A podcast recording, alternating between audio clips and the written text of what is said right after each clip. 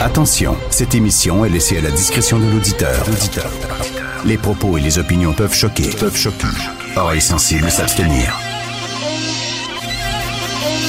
Richard Martineau. Martino. Un animateur pas comme les autres. Richard Martineau. Salut la gang, merci d'être fidèle à Cube Radio. Hey les amis, ça va mal à la shop. Les Français baissent plus. Les Français ne baissent plus. Eux autres, là, qui sont, c'était un peuple de séducteurs, c'était la bagatelle, etc. en France, là. Euh, Maurice Chevalier, puis Yves Montand, puis bon, tout ça. Et là, ça, ben, écoute, ça baisse plus. C'est un texte dans Libération. Euh, sexualité des Français en berne. Vous savez que vous vous souvenez la chanson J'habite en France de Michel Sardou où il, euh, euh, parle de, des différents clichés et stéréotypes qu'on a sur les Français en disant surtout en train de boire du vin, etc. La musique qu'ils écoutent, c'est la musique militaire, blablabla. Bla, bla. À un moment donné, il dit, il y en a qui pensent, et c'est certain que les Français se défendent bien. Toutes les femmes sont là pour le dire. On les fait mourir de plaisir. Alors ben non, pas tout, absolument pas. Donc, c'est un texte dans Libération. Écoutez ça, ils ont la flemme les Français. Alors, mon fils, euh, mon fils a 15 ans, des fois, euh, pourquoi t'as pas mis... Euh, pourquoi t'as pas mis ta bouffe là, euh, dans, le compost ou euh, euh, il vient de finir de manger, mais prends ton assiette puis m'aller dans le lave-vaisselle. J'ai la flemme. J'ai la flemme. C'est-à-dire, il est trop paresseux, mais c'est vrai que les Français ont la flemme. Et écoutez ça, là. Ça n'a pas de sens. Chez les 30-39 ans, entre 30 et 39 ans, tu es à ton, ton pic, là, ton sommet. Là. sais, bon, tu pas les testostérone au plafond comme quand tu as 17 ans, mais quand même, là, ça va bien. 43% des hommes et 44% des femmes en France préfèrent visionner une série ou alors jouer aux jeux vidéo plutôt que de se livrer à un rapport sexuel. Ils ont la flemme. Puis ils disent que les femmes aussi, ah, tu sais, sortir puis rencontrer un gars d'un bar, il faut que tu t'épiles, il faut que tu te mettes belle, il faut que tu te maquilles, là, tu stresses pour ta sécurité, puis tout ça. Non. Ils ont la flemme, ils préfèrent regarder un film porno puis se branler.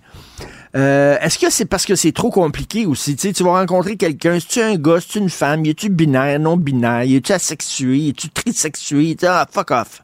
Regarde, fuck off, m'aller sur Pornhub, ça va prendre cinq minutes, puis ça vient de finir. Alors, c'est moins compliqué. Euh, souvenez-vous le film Le Hurt Locker.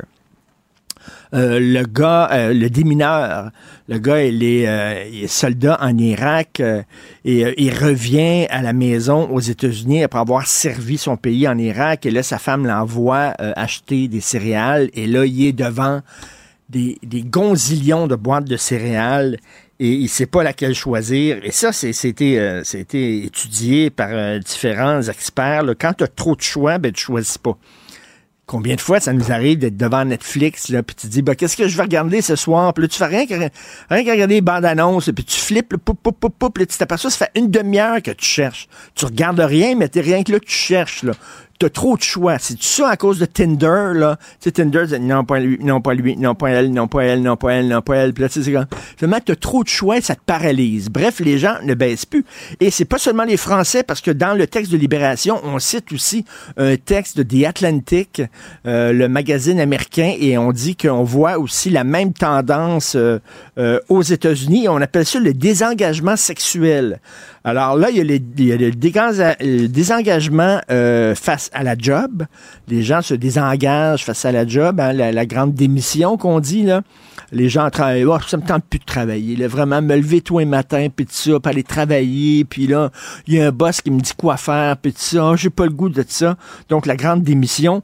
Même chose avec les rapports sexuels. Oh, va falloir que je fasse plaisir à elle, va falloir que j'attende, blablabla, ça me tente pas, regarde, on est devant les écrans, puis c'est tout, on est jamais aussi bien servi que par soi-même.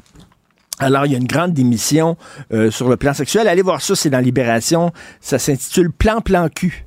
Les Français disent un plan cul. C'est quoi ton plan cul ce soir, tu sais? Qu'est-ce que tu vas faire ce soir pour baiser? C'est quoi ton plan cul? Mais là, c'est le cul plan plan. Le cul pépère. Plan plan. Alors voilà, on ne baisse plus. L'archevêque de Montréal va en cours pour faire invalider une disposition de l'aide médicale à mourir. Ça, c'est suave. Alors, regardez bien ça. L'archevêche, c'est dans le devoir, l'archevêché de Montréal demande au tribunal d'invalider le récent ajout à la loi qui oblige toutes les maisons de soins palliatifs à offrir l'aide médicale à mourir. Euh, mais la loi dit que, euh, dit que ben, toutes les maisons d'aide palliative doivent offrir l'aide médicale à mourir. Puis là, l'archevêché dit Attends une minute, là.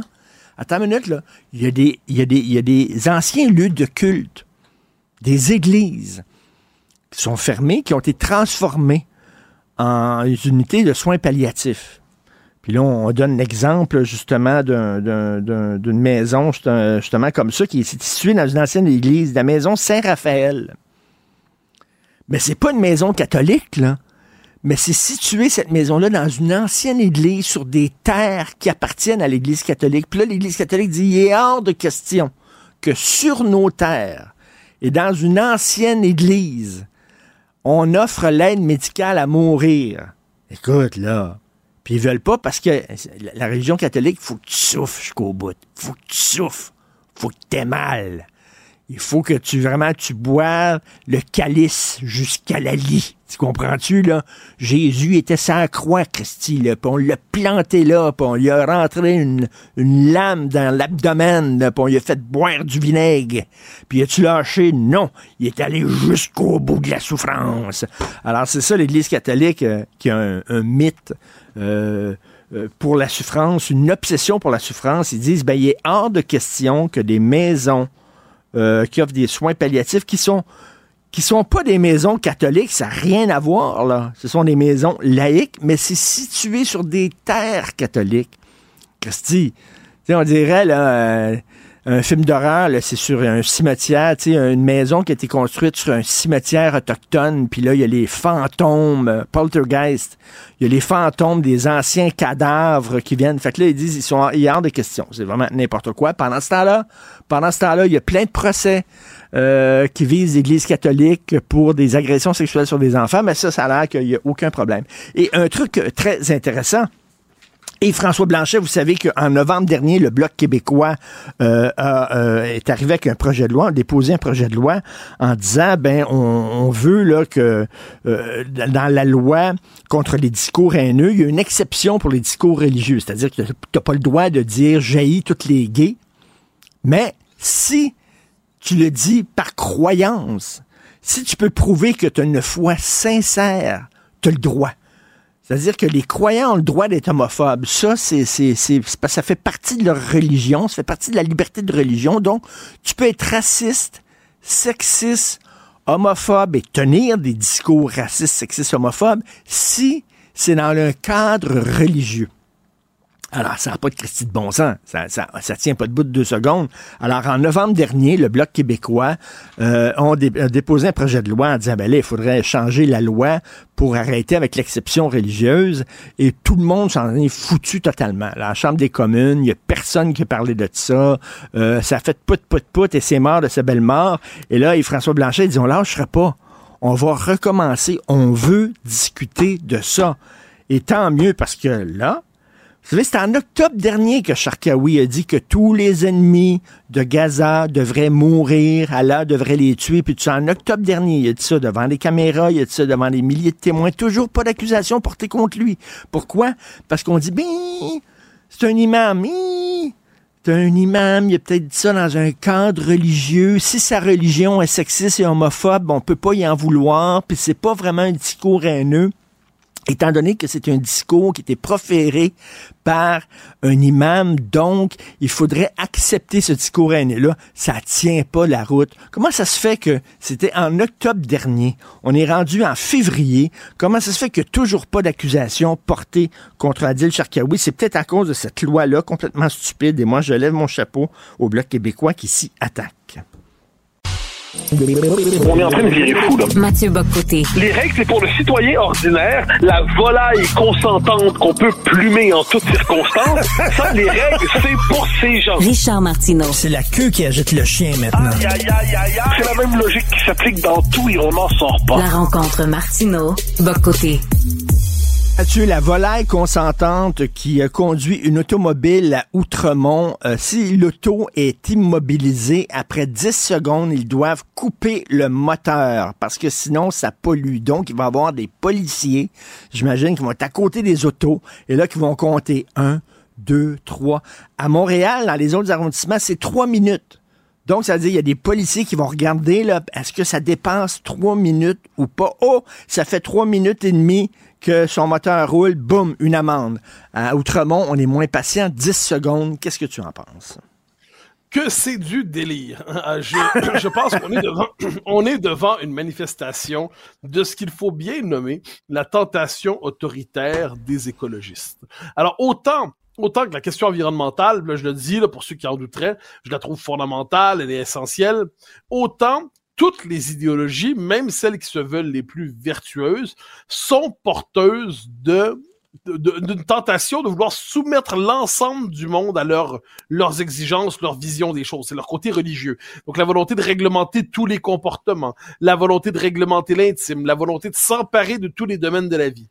Et là, qu'est-ce qu'on voit? Ben, c'est l'écologisme poussé à l'absurde. Parce que j'essaie de comprendre le scénario dans lequel ça se passe. Un homme, je crois, un homme attend sa femme devant sa maison dans la voiture. Il fait 2 degrés. On est en novembre ou on est, je sais pas, en mars. Et là, il a un peu froid, c'est un peu frisquet. le moteur tourne. Là, il tourne depuis 13 secondes, 14 secondes, 15 secondes le flic vert, hein, les brigades vertes arrivent et les brigades vertes disent un instant, c'est scandaleux, c'est mauvais pour l'environnement, c'est mauvais pour le réchauffement climatique, contravention. Euh, Est-ce que nos policiers n'ont pas autre chose à faire, premièrement, que d'être des espèces de patrouilleurs idéologiques de l'espace public? Deuxièmement, euh, je vais prendre une formule de Pompidou, l'ancien président de la République en France, qu'il utilisait pour les Français, mais je l'applique aux Québécois pourrions-nous cesser d'emmerder les Français? Mais moi, je dirais, pourrions-nous cesser d'emmerder les Québécois? À un moment donné, il y a des mesures de fond qui sont nécessaires pour l'environnement, tout le monde l'a compris, mais cette espèce de persécution au quotidien des uns et des autres, derrière le fallacieux prétexte du chaque geste compte. Oui, chaque geste compte, mais il faut pas virer fou non plus. Là. Mais en même temps, Mathieu, là, en même temps, Mathieu, on dit, là, quand il va faire des gros froids, on comprend que la personne laisse son moteur rouler euh, pour la chaufferette, par exemple, pour se réchauffer. Mais c'est vrai que quand il fait beau, là, puis la personne, ça fait dix minutes là, qui était, le, gars attend sa femme là, qui est au salon de coiffeur, je sais pas trop quoi. Puis là, il fait rouler son auto pendant dix minutes. Tu dis, hey, il éteint le moteur, bordel. Là. Ouais, le, sens, le sens commun à ses droits, le bon sens à ses droits, il, nul n'est obligé d'être imbécile dans la vie. Donc là, effectivement, euh, ce que tu, les, les, les, scènes que tu dis là sont, sont compréhensibles. Mais c'est pas de ça dont on parle. On parle d'une tendance lourde. Je vais te donner un exemple qui se passe en France aussi, mais tu voir le lien là. La volonté désormais de surtaxer, de pénaliser en fait les gros SUV. Bon. Mais là, on dit même les SUV électriques, on dit oui parce qu'on en a marre des grosses voitures. Donc là, mais là, certains répondent oui, mais les familles, à un moment donné, des familles qui ont besoin d'une voiture plus grosse. Réponse, mais que les familles s'adaptent. À un moment donné, les changements climatiques doivent nous imposer, la, question climatique doit nous imposer son agenda. Là, chez nous, on va avoir la police qui va surveiller le 18 secondes, 18 secondes dans ta voiture pendant que le moteur tourne, c'est inacceptable. Bon. Et là, on pourrait dire la, la, la, tentation, ça on le voit encore une fois en Europe en certains lieux, le tri euh, politique des déchets. Donc là, non seulement on nous demande de recycler, c'est très bien, mais là on va aller vérifier si vous le faites véritablement d'une manière ou de l'autre. Il y a à travers cela une forme de logique de contrôle social. Euh, quand Jean-Claude Jancovici dit, Jean-Marc Jancovici dit dans un monde idéal, il faudrait que les personnes puissent voyager quatre billets d'avion dans leur vie, mais pas davantage parce que c'est mauvais donc, ce discours-là, a quelque chose d'une volonté de réglementer tous les domaines de l'existence. Et de ce point de vue, ça nous rappelle que l'écologisme, on dit souvent, c'est un melon d'eau, c'est une pastèque. Hein. Vert à l'extérieur, rouge à l'intérieur. Et en ces matières, il y a une tentation du contrôle, une tentation de tout planifier. Euh, on le voit en France en ce moment. La révolte des agriculteurs, c'est une révolte en bonne partie contre les normes abusives qui viennent de Bruxelles pour tout encadrer au hmm. nom de la transition écologique. Euh, donc, est-ce que devant ce puis là, on pourrait penser à tous les autres domaines de la vie. Les nouveaux curés qui disent manger pas de viande parce que c'est mauvais pour la planète dans les curés du véganisme et tout ça. Donc, il y a, je crois, derrière cela, une tentation autoritaire qui se déploie de bien des manières. Et le commun des mortels est en droit de dire évidemment là, que je fais pas rouler la voiture, tourner la voiture 10 minutes quand il fait 28. OK, on a compris. Mais ça, c'est le bon sens. Mais de l'autre côté, la multiplication des règles et des normes, tout ça, ça fait une société de plus en plus étouffante et invivable. Et d'ailleurs, regarde, dans le Figaro, j'ai lu ce matin un texte intéressant. Je, fais, je lis l'extrait pour ceux qui ne l'ont pas lu à la maison. Ce mercredi, donc demain, le Conseil constitutionnel en France organise une réunion de juges internationaux sur le thème justice, génération future et environnement. On va analyser, Mathieu, les conséquences juridiques qui découleraient de l'application des droits des générations futures. Ça, c'est des jeunes qui vont pouvoir euh, grâce à cette nouvelle loi-là, qui vont pouvoir poursuivre des gouvernements en disant, vous nous laissez une planète polluée, vous nous laissez une planète sale, vous n'avez pas fait suffisamment pour lutter euh, contre les changements climatiques. C'est nous, les générations futures, qui allons, qui allons être poignés avec ça. Et donc, on vous poursuit. On a vu ce genre de poursuite-là au Canada, aux États-Unis. Il va en avoir d'autres. Et là, c'est quoi? Après ça, ça va être quoi? Vous avez adopté un style euh, capitaliste. Or, le capitalisme ah est mauvais, exploite euh, les pays émergents. Donc, on va vous poursuivre les gouvernements pour vos habitudes capitalistes. Après ça, vous êtes des colonialistes et des racistes. Vous nous avez laissé un monde euh, raciste. Donc, on va vous poursuivre à cause de vos politiques. À un moment donné, là, ça arrête, ça arrête où, là? Mais, mais tout, mais ça n'arrête pas, justement. Tout ça, pour moi, ce sont les manifestations, en fait, d'une forme de négation de la démocratie. C'est-à-dire, objectivement, on a encore droit au théâtre de la démocratie, à la scène de la démocratie, mais on n'a plus droit à la substance de la démocratie. Quand on cherche à contourner systématiquement, c'est le cas que tu évoques, la souveraineté populaire, les élus, ceux pour qui on vote, en misant sur des tribunaux qui deviennent le lieu véritable des on pourrait dire, des, pour fixer les orientations normatives de nos sociétés, pour faire des grands choix de société. Mais si on vit plus en démocratie, c'est le gouvernement des juges. C'est le gouvernement des juges à la sauce verte, c'est le gouvernement des juges à la sauce écolo. Ça peut être le gouvernement des juges à la sauce antiraciste, version racialiste. Ça peut être le gouvernement des juges à la sauce euh, néo-féministe. Mais dans chacun de ces cas, ce sont des minorités idéologiques qui s'emparent des institutions communes euh, pour les détourner et en fait imposer leur, leur idéologie au, au commun des mortels, qui lui continue de croire au fait qu'on va voter pour nos dirigeants, c'est les dirigeants pour qui on vote qui vont, qui vont, euh, qui vont prendre les grandes décisions. Donc ça, il y a tellement de signes, je trouve, il y a tellement d'indices, il y a tellement de cette espèce de, de basculement dans un monde post-démocratique qui prétend accomplir les promesses de la démocratie en les trahissant. Euh, moi, je pense que devant ça, il faut à un moment donné comprendre que ce qui se joue, c'est une partie du 20e siècle qui se redéploie en nous. C'est-à-dire le, le, règne de la technostructure, le règne de l'idéologie plutôt que de la démocratie, l'idée qu'il faut un despotisme éclairé plutôt que, que des élus qui seraient pas assez justement éclairés, euh, l'idée qu'il y a une idéologie officielle devant laquelle il faut s'agenouiller parce que c'est l'idéologie qui se présente comme la, la, porteuse de la seule émancipation humaine possible. Donc ça, si on accepte l'existence de tout ça, on se dit nos démocraties sont en danger de l'intérieur. Hmm. Parce que moi, je, comme tout le monde, moi je m'inquiète des empires autoritaires qu'il y a dans le monde aujourd'hui. Euh, moi, je suis pas du tout de ceux qui se réjouissent, euh, qui s'enthousiasment pour les empires autoritaires, que ce soit la Chine, la Russie, tout ça. Bon. Mais nos propres sociétés sont, sont, beaucoup moins démocratiques qu'on ne le croit. Donc, il serait temps qu'on se regarde un peu dans le miroir pour se dire, est-ce que nous sommes encore en démocratie ou est-ce que finalement, l'espace de démocratie se réfracte, se réduit, hmm. se diminue, puis à travers tout ça, on s'en rend pas compte parce qu'on peut continuer à participer à la comédie électorale. Tu parlais des extrémistes environnementaux en disant que ce sont des pastèques, c'est-à-dire verts à l'extérieur, mais rouges à l'intérieur. Finalement, ils sont plus communistes qu'ils sont, euh, qu'ils sont, ils sont plus révolutionnaires qu'ils sont écolos. Euh, bon, je reviens sur le droit des générations futures et euh, l'auteur du texte dans le Figaro dit il faut pas se tromper. Les droits des générations futures sont le cheval de Troie d'une gang d'ONG militantes dont l'agenda est d'enrayer tout aménagement technique ou tout développement économique émanant des pays développés. C'est-à-dire que les jeunes pourraient dire, vous autres, avec votre science, la médecine, puis tout ça, qui est une médecine occidentale, une science occidentale, vous avez étouffé euh, le savoir-faire des groupes autochtones. Et là, nous, on va se retrouver avec soudainement euh, euh, moins moins riche en connaissances parce que vous allez avoir tué les connaissances autochtones, euh, comment guérir le cancer avec des herbes et des racines, etc. Donc on vous poursuit parce que justement vous avez tué la biodiversité. Tu, sais, tu dis vraiment, là, on ouvre la porte. Si on accepte ça, là, que les, les, les jeunes vont pouvoir poursuivre les gouvernements là, pour toutes sortes de, de choses, on n'a pas fini. Là.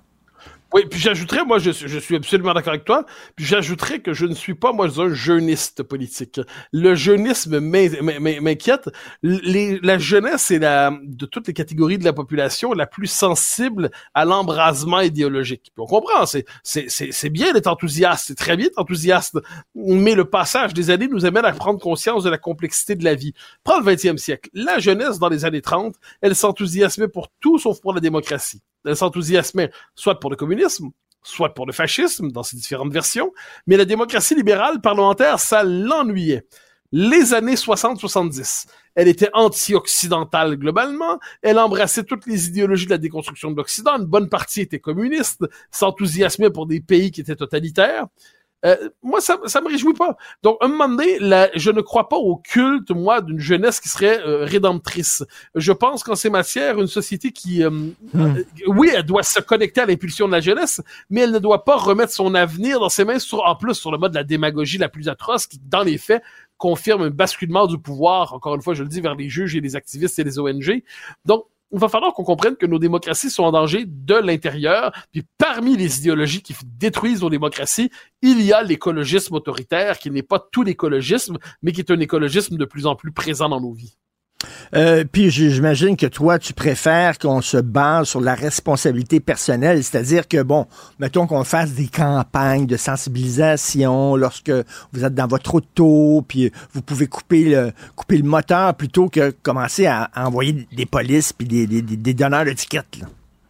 Ouais, puis je préfère encore plus supposer, mais ça c'est vraiment mon côté un peu, un réac, que les adultes sont pas complètement cons. Puis là, si t'attends pendant 10 minutes euh, ta femme ou ton ami ou ton fils ou j'en sais rien devant un, euh, un édifice, là, tu fermes le moteur. Ben oui, évidemment, je, je mise sur le bon sens. Euh, moi, je t'avoue, les campagnes de sensibilisation, ça m'a toujours un peu énervé pour une raison simple. J'appelle ça des campagnes mange tes légumes. C'est le gouvernement qui dit, oubliez pas de manger vos 5 portions de légumes par jour ou 10, ou qu'importe. Là, là je me dis, fiche-moi la paix, maman. Là. Je veux dire, j'ai une mère, je l'ai aimée passionnément, elle était formidable. J'ai autour de moi des gens à qui je donne le droit de me sermonner dans ma vie, puis c'est tout. Dire que le gouvernement gouverne plutôt que de que de jouer à Big Mother euh, et et on- en échange ensuite qu'ils prennent des décisions structurantes intelligentes j'ai pas de souci mais qu'ils cessent de vouloir encadrer le détail du quotidien qu'ils cessent de croire qu'ils portent le col romain qu'ils nous fichent la paix minimalement dire qu'ils gouvernent plutôt autrement dit que de gérer de manière tatillonne le quotidien puis de dire euh, demander à ses policiers de dire ah ce gars-là il a sa voiture euh, ouverte euh, qui tourne depuis 28 secondes une belle contravention pour lui on va reprendre pour une formule qui tourne quand je te parle on va encore une fois plumer la volaille consentante et à cela je dis c'est la révolte des poulets non merci écoute, en terminant, je veux savoir, toi, tu es plus patient que moi euh, vis-à-vis de la religion. Euh, euh, tu les acceptes mieux que moi. Bon, mais qu'est-ce que tu penses de ce projet de loi du Bloc québécois en disant on devrait interdire euh, euh, les discours haineux euh, qui se déroulent dans un cadre religieux? Si t'as pas le droit de dire jaillit toutes les gays, euh, c'est pas parce que tu es un curé, un archevêque, un imam ou euh, bon que tu as le droit de le dire. T'en penses quoi?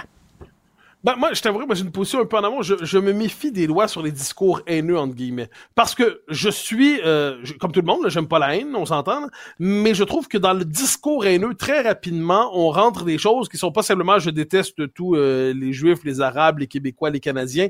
Euh, très rapidement, on, la notion de la haine ne fait que s'étendre. Donc, en ces matières, moi, je suis un maximaliste de la liberté d'expression. Je ne cherche pas une clause d'exception pour les religions. Je m'oppose à ces lois qui, prétendant lutter contre la haine, créent un, un climat général de, de limitation de la liberté d'expression. Ensuite, qu'on s'entende bien, j'aime pas du tout les discours euh, auxquels tu fais référence, mais je, je pense qu'au nom de l'interdiction de ces discours-là, on finit par interdire bien des choses qui devraient pas être interdites. On le voit beaucoup en Europe.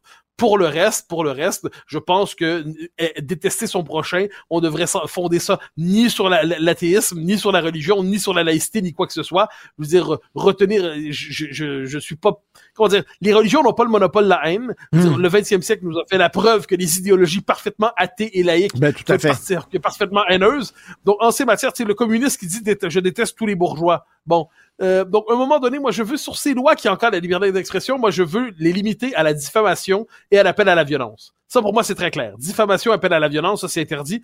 Pour le reste, je veux maxi je préfère entendre des choses que j'aime pas qu'interdire des propos qui m'agacent. Ça, c'est ma position de principe sur ça. Ben oui, parce que tu as peur des dérapages, justement, là, et que qui va, qui va décider ce qui est un discours haineux et ce qui ne l'est pas. Ben, ce, qui est de la liberté d'expression, ce qui ne l'est pas, c'est vrai que ça ouvre la porte à un certain arbitraire. Merci, Mathieu Bocoté. On pourrait s'en reparler demain. Tiens.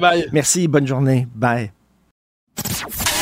Si l'actualité était un vase brisé, ce serait lui qui recollerait les morceaux. Les morceaux. Martino. Le choix des connaisseurs. «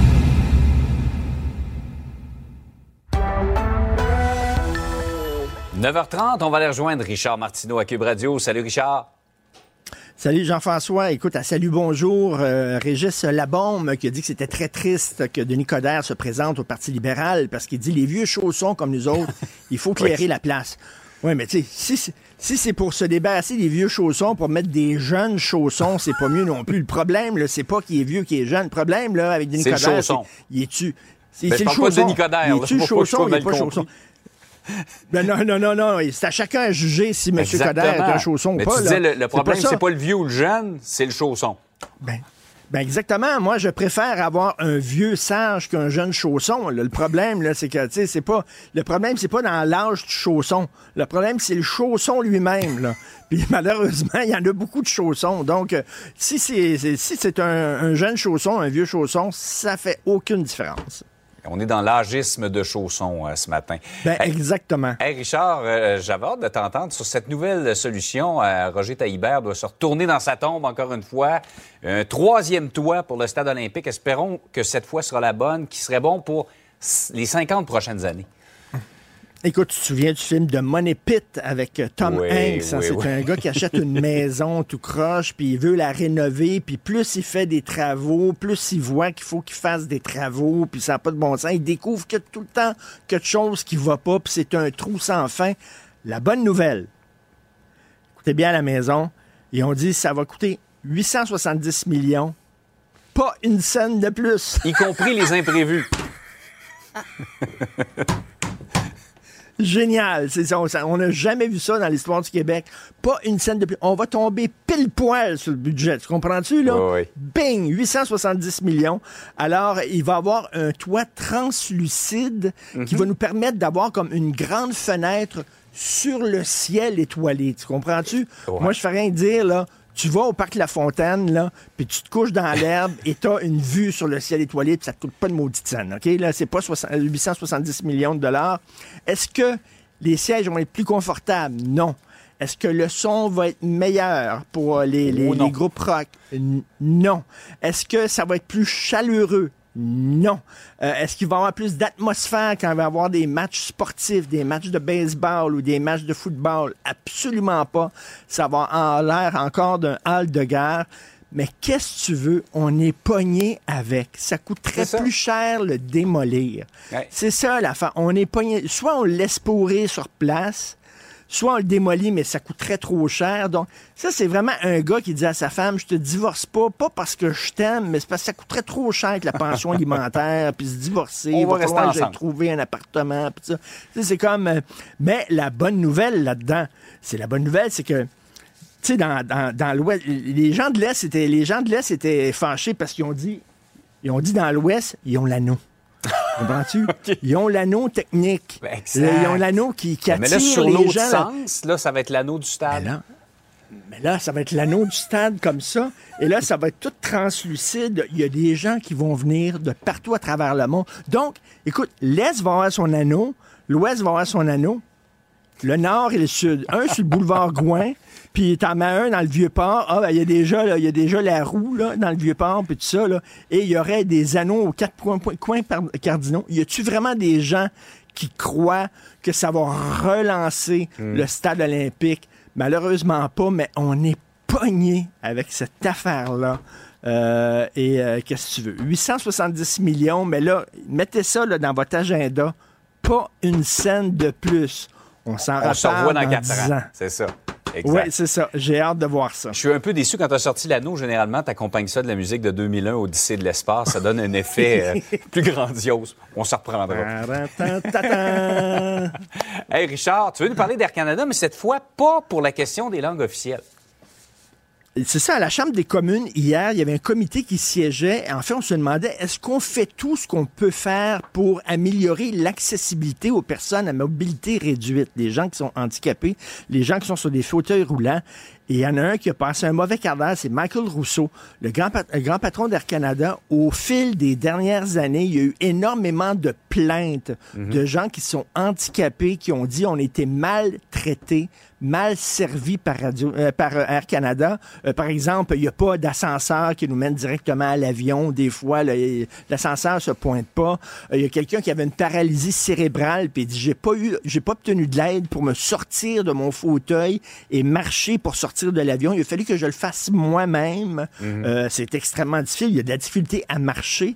Euh, et là, Michael Rousseau a dit ben oui, c'est vrai, effectivement, il y a des améliorations. On a eu une politique pour euh, la mobilité réduite, mais on ne l'a pas vraiment appliquée, cette politique-là. Donc, lorsqu'on regarde ça, là, le français à Air Canada, c'est boum, OK?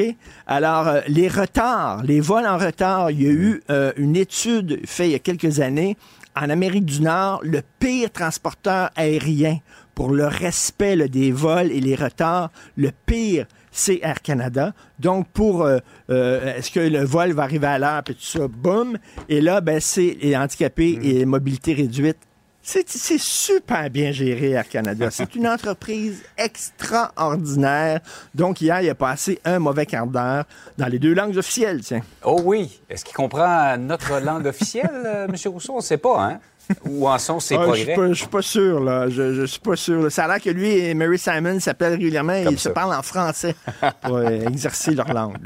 Hey, Richard, passe une belle journée. Martino.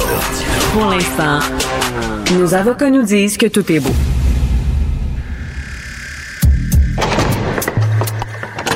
La criminalité, c'est un cycle. Et tu vois, le nouveau procès va se dérouler sans qu'aucun témoin ne se présente à la barre. L'histoire des criminels racontée par l'unique journaliste d'enquête, Félix, Félix Séguin. Mon cher Félix, j'ai une question d'éthique et de morale pour toi. Est-ce que les administrations municipales et les gouvernements devraient payer le vin et l'alcool à leurs cadres et leurs employés dans le cadre de leurs fonctions? Grosse question. Ben, les cadres du euh, système public, je pense qu'il est temps de s'interroger là-dessus parce que les différents spécialistes en matière de gestion des, euh, des sociétés euh, publiques, des gouvernements, en fait, non pas des sociétés publiques, mais des gouvernements, des institutions publiques financées par des deniers publics, commencent à dire que c'était des pratiques d'une autre époque. Si une société privée veut le faire, ben c'est elle qui choisit. Mais si un gouvernement qui finance une société d'État, puis ou une ville qui finance une société municipale, et la société municipale veut procéder elle aussi comme une société privée, il y a une matière euh, à débat. Moi, je pense que c'est pas une question de morale. Je pense que c'est une question euh, de que les mœurs ont changé, que les coutumes ont changé. Je laisserai la morale en dehors de tout ça. Euh, Euh, c'est ça. Si, mettons, euh, je sais pas, ton, ton fonctionnaire, un dirigeant d'une d'une société d'État euh, va sur l'heure du dîner parler business dans un restaurant, est-ce qu'il est vraiment obligé euh, de prendre une bouteille d'alcool pour accompagner ça? Tu sais, là, la, la question se pose. Ben- et là, on, on pose la question ce matin là, euh, dans les pages du Journal de Montréal. Et parce que suite justement au reportage sur la fameuse, le fameux office de consultation publique, là, euh, on s'est dit, ben, il y a beaucoup d'argent dépensé, entre autres, pour l'alcool. Fait qu'on devrait peut-être serrer à la vis. Oui. Ben, c'est ça. Tu vois, ça, c'est une question, c'est une question de mœurs. Les dernières politiques en ce qui a trait à la société du parc Jean Drapeau, parce que c'est à ça qu'on fait référence majoritairement avec l'article de mes estimés collègues Annabelle Blais et Dominique Cambron-Goulet. Aujourd'hui, dans le Journal de Montréal, il y a eu beaucoup, euh, au cours des dernières années, de, de, de, de dîners où il y avait de l'alcool payé. Puis là, ben, ce que, ce que mes collègues nous apprennent, c'est que il y a un peu, une course contre la montre depuis la publication du scandale de la CPM pour rembourser des factures d'alcool qui datent de fois, quelquefois d'il y a près d'un an. je t'en parle parce que je peux pas m'empêcher de penser aux gens de la Société du Parc Jean-Drapeau et de d'autres sociétés municipales lorsque cette nouvelle importante a été publiée par notre bureau d'enquête en disant Cibol, sont où les factures du souper qu'on a fait à telle place ou à telle... Ah, si j'ai-tu gardé ces factures? écoute, ramène-moi mes factures, s'il te plaît, faut que je corrige mon compte de dépenses. Je peux pas m'empêcher à cet empressement-là de certains fonctionnaires, qui honnêtement, ça me fait un peu rire. Euh, je, je, bon, les mœurs ont changé, mais dans le cas de dans le cas de la société du parc Jean Drapeau, eux autres, ils ont dit on est mieux de rembourser, au fond. Euh, puis de, pas se faire mordre de derrière avec un scandale euh, de nature au CPM, on pourrait dire. Alors, tu vois, quand je te dis les dépenses là, de dîner, c'est quand même 20 cafés alcoolisés qui totalisent 535 dollars entre août et juillet 2023. On a des preuves dans le journal euh, aussi. Alors on dit, on a revisé notre position euh, étant donné que ce qui était avant acceptable ne l'est plus. Ça, je pense, c'est la meilleure réponse à donner. Je sais pas qu'est-ce que tu en penses, mais ben, ben écoute, avant, avant, avant, on appelait ça, avant on appelait ça des liquid lunch. Tu, connais cette expression-là en, anglais? Les liquid lunch, c'est euh, les, les, les, dîners fortement arrosés. Puis euh, c'était à la mode aussi dans le milieu du journalisme. Mon cher Félix, là, euh, nous, tu sais, il y a des journalistes d'un certain âge là, sur l'heure du midi, là, ils en profitaient. Puis, tu sais, si tu voulais les appeler, il fallait que tu leur parles avant, avant midi, mettons. Après, après l'après-midi, il était un petit peu, un petit peu à bouche moelle, tu sais. non, non, mais il y, avait des tavernes des fois juste avant, juste devant euh, les, euh, les médias, là, puis euh, les journalistes traversaient pour aller là, bord, là, tu sais. Non, mais attends, ça, attends, a changé. Attends, attends, attends. À TVA, il y avait un bar dans l'édifice. Ben voyons donc. mais certainement. Écoute, dans les années 70, là, il y avait un bar avec service complet, drink, bière. Et si tu cherchais un caméraman ou si tu cherchais un animateur, il fallait que tu ailles le chercher au bar. Et la barmaid qui était là à ce moment-là, c'est elle qui après faisait les horaires à TVA. Alors, tu sais, je veux dire, il y a une autre époque journalistique aussi où il y ben, avait un, bar, mais dans Baptiste, il y avait Napoléon qui était à côté à Radio-Canada, il y avait une taverne juste à côté et vraiment, il, y allait là. C'était le père Gédéon ou la mère ou c'était le... Je, sais, oui, oui. La mère quelque chose, oui. La, la, mère Gédéon, c'est ça? Je sais pas, mais la, mère quelque chose, mais... Et, la mère Clavet, la mère Clavet, ça s'appelait la mère Clavet. C'était l'époque. C'était, c'était l'époque où les liquid lunch étaient acceptés et même, euh, c'est ça, pour les fonctionnaires, là, on dit, regarde, ça a changé, là, à un moment donné, là. Euh, ouais, c'est ça. Ben oui. Puis il y, a un flou qui demeure, par exemple, il y a un flou qui demeure, là, Richard, sur, sur euh, les activités de reconnaissance, par exemple. Parce que maintenant qu'on a passé en revue ce qui était acceptable, tu sais, pour un lunch d'affaires le midi, ça c'est une chose. Est-ce que c'est un autre standard pour un lunch où tu veux convaincre, je sais pas moi, euh, un grand fournisseur dans un ministère économique, disons, on sort de la ville de Montréal, de venir s'établir à Montréal, puis tu es en train de en train de, de, de, de prendre le souper, le dîner le soir avec cette personne-là. Ça, c'est une autre affaire. Puis il y a la question des soirées aussi pour honorer des bénévoles. Ça, euh, c'est une autre ligne qui est, qui est un peu floue puis qui est difficile à définir. Euh, on a aussi, euh, à la ville de Montréal, l'arrondissement Saint-Laurent, tu vois, en avril dernier, il y a eu une soirée, là, deux fois par année, on honore les bénévoles des organismes culturels et sportifs. Euh, ça peut coûter plusieurs milliers de dollars. Celle d'avril dernier, ça a coûté 2242 dollars de vin bon marché, dit l'arrondissement. Ça, est-ce qu'on fait table rase aussi? Tu sais, je, c'est assez compliqué. Je trouve que ça, rendu là, là, sais, je veux dire, honorer les bénévoles les bénévoles. On n'a pas de grande culture aussi du bénévolat euh, au Québec, là, aussi bien les honorer une fois par année que rien. En tout cas, c'est un autre débat. Et on a vu le Espace pour la vie, l'organisme qui chapeaute le biodôme, le jardin botanique, a décidé d'arrêter de servir de l'alcool dans ses activités. Et euh, il va même appliquer ces mesures-là à des lancements ou à des vernissages. Donc, à chaque fois qu'il y a un vernissage, un lancement, il y a tout le temps le bar, verre de vin, tout ça. on dit non, on va, on va serrer à vis là-dessus. Là. Bon, écoute. Et d'ailleurs, D'ailleurs, dire que un fonctionnaire ou une fonctionnaire est allé à Paris et a, dépensé 347 dollars d'un bar à huîtres. Dans mon livre à moi, c'est pas du harcèlement, c'est de l'information, mais c'est tout ce que je dis. C'est tout ce que je dis, ça n'implique que moi. C'est-tu tout ce que je dis, moi, à ce sujet-là? C'est tout ce que tu dis. OK. C'est de l'information, c'est pas du harcèlement. Voilà. Alors, euh, écoute, euh, la, police de London, euh, on s'en est parlé hier, s'est excusé. cette histoire-là d'agression sexuelle commise par, par des joueurs juniors. Et la fille, la victime, la présumée victime avait appelé la police en disant, ben là, je viens d'être victime d'un viol collectif. Et comme tu nous expliquais hier, la police n'a rien fait rien fait, là. Non, non, non, c'est ça. Ben, euh, la, police, en tout cas, n'a rien fait. Pourquoi? Je t'ai dit qu'elle n'a rien fait, mais je t'ai pas dit pourquoi elle n'a rien fait. Puis la réalité, c'est qu'aujourd'hui, après le point de presse euh, tenu hier que j'ai euh, regardé de la police de London, on ne sait toujours pas pourquoi la ben police n'a rien fait. Est-ce qu'on s'attendait à savoir pourquoi la police n'a rien fait? Hier dans un point de presse? La réponse, c'est non. Moi, je m'attendais à un point de presse stérile où peu d'informations étaient pour être diffusées, puis c'est exactement ce qui est arrivé pour des raisons bien simples.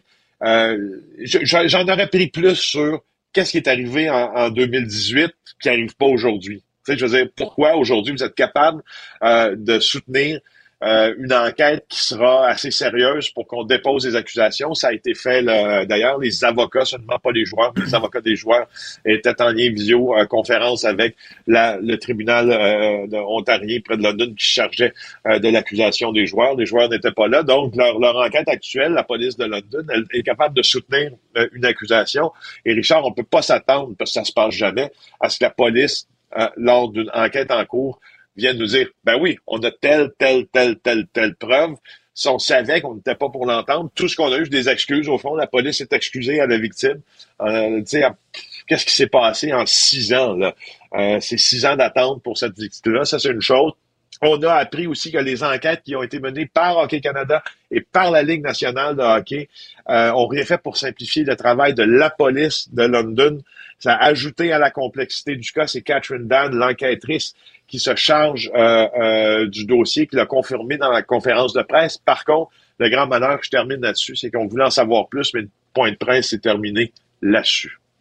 Et en terminant, Victoriaville qui a annulé un spectacle d'Éric Lapointe. Euh, on n'a pas le droit à une deuxième chance au Québec une fois que tu as passé par le système de justice. Tu n'as pas le droit de reprendre ton travail? Ça pose une bonne question. Normalement, non, la question se pose toujours. Rappel pour Éric Lapointe, en 2020, coupable d'avoir violenté une femme euh, lors de son anniversaire le 30 septembre 2019. Une probation d'un an, 3000 dollars un organisme de, charité. Ça a été euh, sa sentence après son verdict de culpabilité. Là maintenant, euh, Éric Lapointe n'a pas trop arrêté ses tournées. Il fait toujours presque ça le compte. Il a une bande de fans là, qui le suivent un peu partout au Québec. Là où je trouve que c'est compliqué, moi, pour la deuxième chance, va toujours. Euh, là où je trouve que c'est compliqué de se positionner dans le débat, c'est quand une maison d'hébergement, parce que dans le cas de Victoriaville, c'est la maison d'hébergement La Volte-Face qui vient en aide aux femmes victimes de violences conjugales, euh, qui s'est adressé au conseil de ville, qui n'était pas d'accord avec la venue d'Éric Lapointe lors de programmation de la partie gratuite euh, du VictoFest, la partie de programmation gratuite. Euh, le conseil municipal va dire euh, on a regardé peut-être pour le mettre dans la programmation payante, mais je trouve que quand l'organisme qui dénonce est un organisme qui vient aux femmes victimes de violence, il n'y a pas beaucoup de matière à débat tu obligé de te ranger un peu derrière. Mais en même temps, Félix, en même temps, Félix, c'était, voie de fait simple. Il n'a pas, il a pas résisté à son arrestation. Les policiers sont arrivés. Il n'a absolument pas résisté. Il a plaidé coupable. Euh, il est allé en thérapie. Euh, il a fait tout ce qu'il fallait faire. Et euh, là, mm. ben, écoute, à un moment donné, tu as le droit de reprendre ton travail. Mais là, on dit non. Lui, on veut pas. On veut pas ah, l'avoir C'est toujours plus compliqué selon qui dénonce sa présence. Ça pose la, soit le débat se pose différemment dépendamment de qui dénonce sa venue, sa présence. Je trouve dans un mhm. festival, en passant, si tu penses que je suis bardé de diplôme en fin de chronique comme ça, ben c'est pas vrai. Je te parle du cabinet de ma dentiste. Bye. de ta dentiste, ok. Tu y vas ou tu viens d'y aller là? Euh? Je viens d'y aller, là. Tu viens de passer sous la fraise, là. Ouais, j'étais bon, mais j'étais un petit peu comme ça. Hein? Ce gars-là ne recule devant rien. Hein? Il a encore la bouche gelée. Il nous parle malgré tout. trop mon moment avec toi. C'est comme ça. Salut. Salut, Félix. On se parle Salut. Bonne journée, mon Richard. Richard Martineau. Les commentaires haineux prennent certains animateurs. Martineau s'en régale.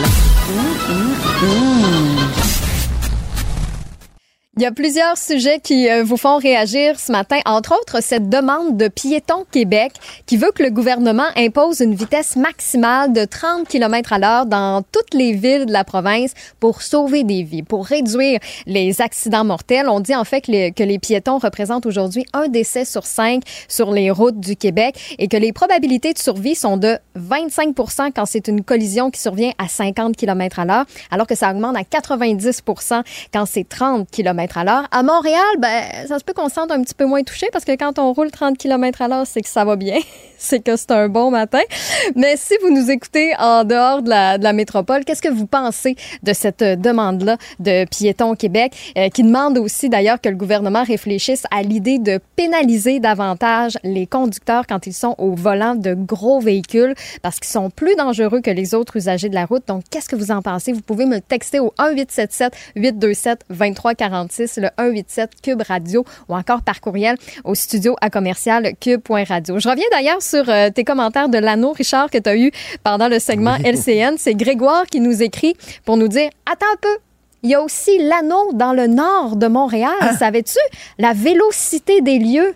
Regarde, Ah ben c'est vrai, au coin c'est de, de- vrai. du pont Pineuf et... un, euh, un genre d'art, euh, d'œuvre d'art là, qui était une grosse roue. C'est Ouais. vrai, je l'ai vu une fois. Merci beaucoup. Moi, ce que je retiens de ça, c'est qu'on a une phobie des angles à Montréal. Là, clairement, on a un penchant. On aime les anneaux.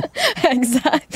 Donc, euh, n'hésitez pas à entrer en contact avec nous. Vous ajoutez tout le temps votre couleur, puis ça fait vraiment la différence. Puis un petit peu plus tard, justement, on va revenir sur le nouveau toit du Stade olympique avec Catherine Matisse, qui est journaliste et directrice de la veille stratégique pour le Fonds des médias du Canada, qui est une amoureuse du stade. Ben oui, elle a publié un Ouais. livre euh, il y a quelques années de ça, 25 personnes qui euh, chantaient leur amour du stade olympique. Elle aime beaucoup le stade et elle va essayer de me convaincre que le stade, il est beau. Peut-être qu'on a trouvé la bonne personne qui va te faire euh, changer de camp. Très hâte de lui parler. Donc, restez à l'écoute. J'espère que vous nous écoutez en direct. Vous avez d'ailleurs plusieurs façons de le faire, que ce soit via notre nouvelle chaîne télé de Cube. Et si jamais vous devez quitter la maison, ben, cube.ca, section radio, ou encore via l'application de Cube. Il y a diverses façons de rester branché. Joignez-vous à la discussion. Appelez ou textez le 187 Cube Radio 1877 827 23 23 46. Beaucoup de craintes en concernant l'intelligence artificielle. Il y a des gens qui disent, ben là, on saurait plus qu'est-ce qui est vrai, qu'est-ce qui est fou. On pourra pas distinguer le mensonge de la réalité. Il y en a d'autres qui disent, ben ça va créer du chômage. C'est le Conseil de l'innovation du Québec qui sonne l'alarme, affirmant que l'intégration croissante de l'intelligence artificielle dans le marché du travail pourrait entraîner des pertes d'emploi. Dans le journalisme, entre autres, là, ça a commencé déjà. Là, Euh, il y a des textes qui sont générés euh, par des logiciels d'intelligence artificielle. Ben, regarde, plus besoin de journalistes. Et ça, c'est un peu dans différents secteurs. On va en parler avec M. Luc Sirois, innovateur en chef du Québec. Bonjour, M. Sirois. Bonjour, M. Martineau. Vous êtes innovateur en chef du Québec, vous êtes pour l'innovation, vous n'êtes pas contre l'innovation. Et ça fait des années qu'on dit que les entreprises au Québec, les usines au Québec doivent euh, m- euh, investir dans euh, la, la machinerie, la robotisation, etc. Euh, moi, je me dis, je me fais l'avocat du diable, M. Sirois, si l'intelligence artificielle permet à une entreprise de produire plus à des coûts moindres, euh, c'est le consommateur finalement qui va être gagnant parce que la boîte de carton qu'il va acheter, qui va être produite par l'intelligence artificielle, va peut-être coûter moins cher. Euh, oui, donc, absolument. euh, donc, il y a un bon côté aussi à l'arrivée de l'intelligence artificielle dans le milieu euh, du travail. Absolument. Puis d'autres exemples en termes de service à la clientèle euh, pour interagir avec le gouvernement, on va pouvoir avoir un meilleur accès avec l'aide aux étudiants. Imaginez des, euh, des, des tuteurs qui peuvent euh, avoir une patience infinie pour aider nos enfants avec leurs mathématiques, à détecter aussi les enfants qui ont des situations particulières, les accompagner, avoir des personnes qui peuvent être, prendre soin de plus de personnes âgées avec l'intelligence artificielle. Il y a mille et une exemples de, de ça. Ce qu'on ce qu'on ce qu'on veut pas, c'est que ces intelligences artificielles là soient malveillantes, nous euh, soient mal utilisées. Euh, imaginez dans vous faites référence aux robots. Imaginez si les robots se mettaient à, à, à, à faire du mal aux travailleurs autour d'eux. Hein? C'est facile à imaginer. Ben c'est la même chose. Faut mettre un cadre pour se protéger Mais- des dangers. mais euh, l'innovation a toujours créé une forme de, de, de, chômage. Il y a des gens qui ont perdu leur emploi. Des typographes ça n'existe plus. Pierre Foglia, avant d'être journaliste, il a commencé, il était typographe dans un journal. Ça, n'existe plus. Euh, des allumeurs de réverbères, quand l'électricité est arrivée, bon, on en a peu eu besoin, des cochers, etc., quand l'automobile est arrivé. Bon, c'est certain que toute innovation fait qu'à un moment donné, ben, il y a des gens qui perdent leur job. C'est plate, mais c'est ça. Puis ce qu'il faut faire, c'est que là, ce qui est, c'est la vitesse. Hein, ça arrive rapidement. Vous avez dit, euh, ces engins génératifs-là, il y a un an, n'existaient pas. Puis aujourd'hui, il y a des journalistes qui sont à la porte à cause de ça. Donc, c'est la vitesse. Faut faut se préparer pour être capable d'anticiper, se former euh, et, et, faire les transitions. Il faut aussi s'assurer que le tissu social soit capable de d'aider ces gens-là pendant la transition. Il y a certains métiers aussi là qu'il faut soutenir davantage. Moi, je suis particulièrement préoccupé dans, dans le milieu de la culture. Les, nos, nos créateurs, les artistes, euh, ceux qui expriment la diversité d'expression culturelle, ceux qui portent la voix, ben, ces gens-là, il faut qu'ils puissent vivre, il faut qu'ils puissent gagner leur vie, il faut qu'ils puissent avoir des contrats. Et si l'intelligence artificielle leur vole, mais on perd leur capacité de donner un âme à la société. Ça, c'est important de trouver d'autres façons de protéger certains métiers qui font une différence pour nous comme société, comme nation. Euh, écoutez, vous parliez là, de, de, de robots qui pourraient être euh, dangereux. Euh, bon, je me souviens quand j'étais jeune, euh, il y avait un téléfilm que j'avais vu à la télévision de Forbidden Project, ça s'appelait dans les années 70.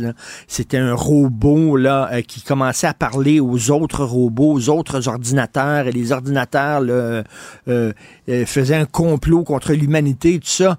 Est-ce qu'on a vu trop de films de science-fiction à un moment donné? Là? Vous savez, est-ce qu'on on se raconte pas des peurs avec l'intelligence artificielle? Parce que quand même, c'est c'est nous quand même qui programmons ces machines-là. Là.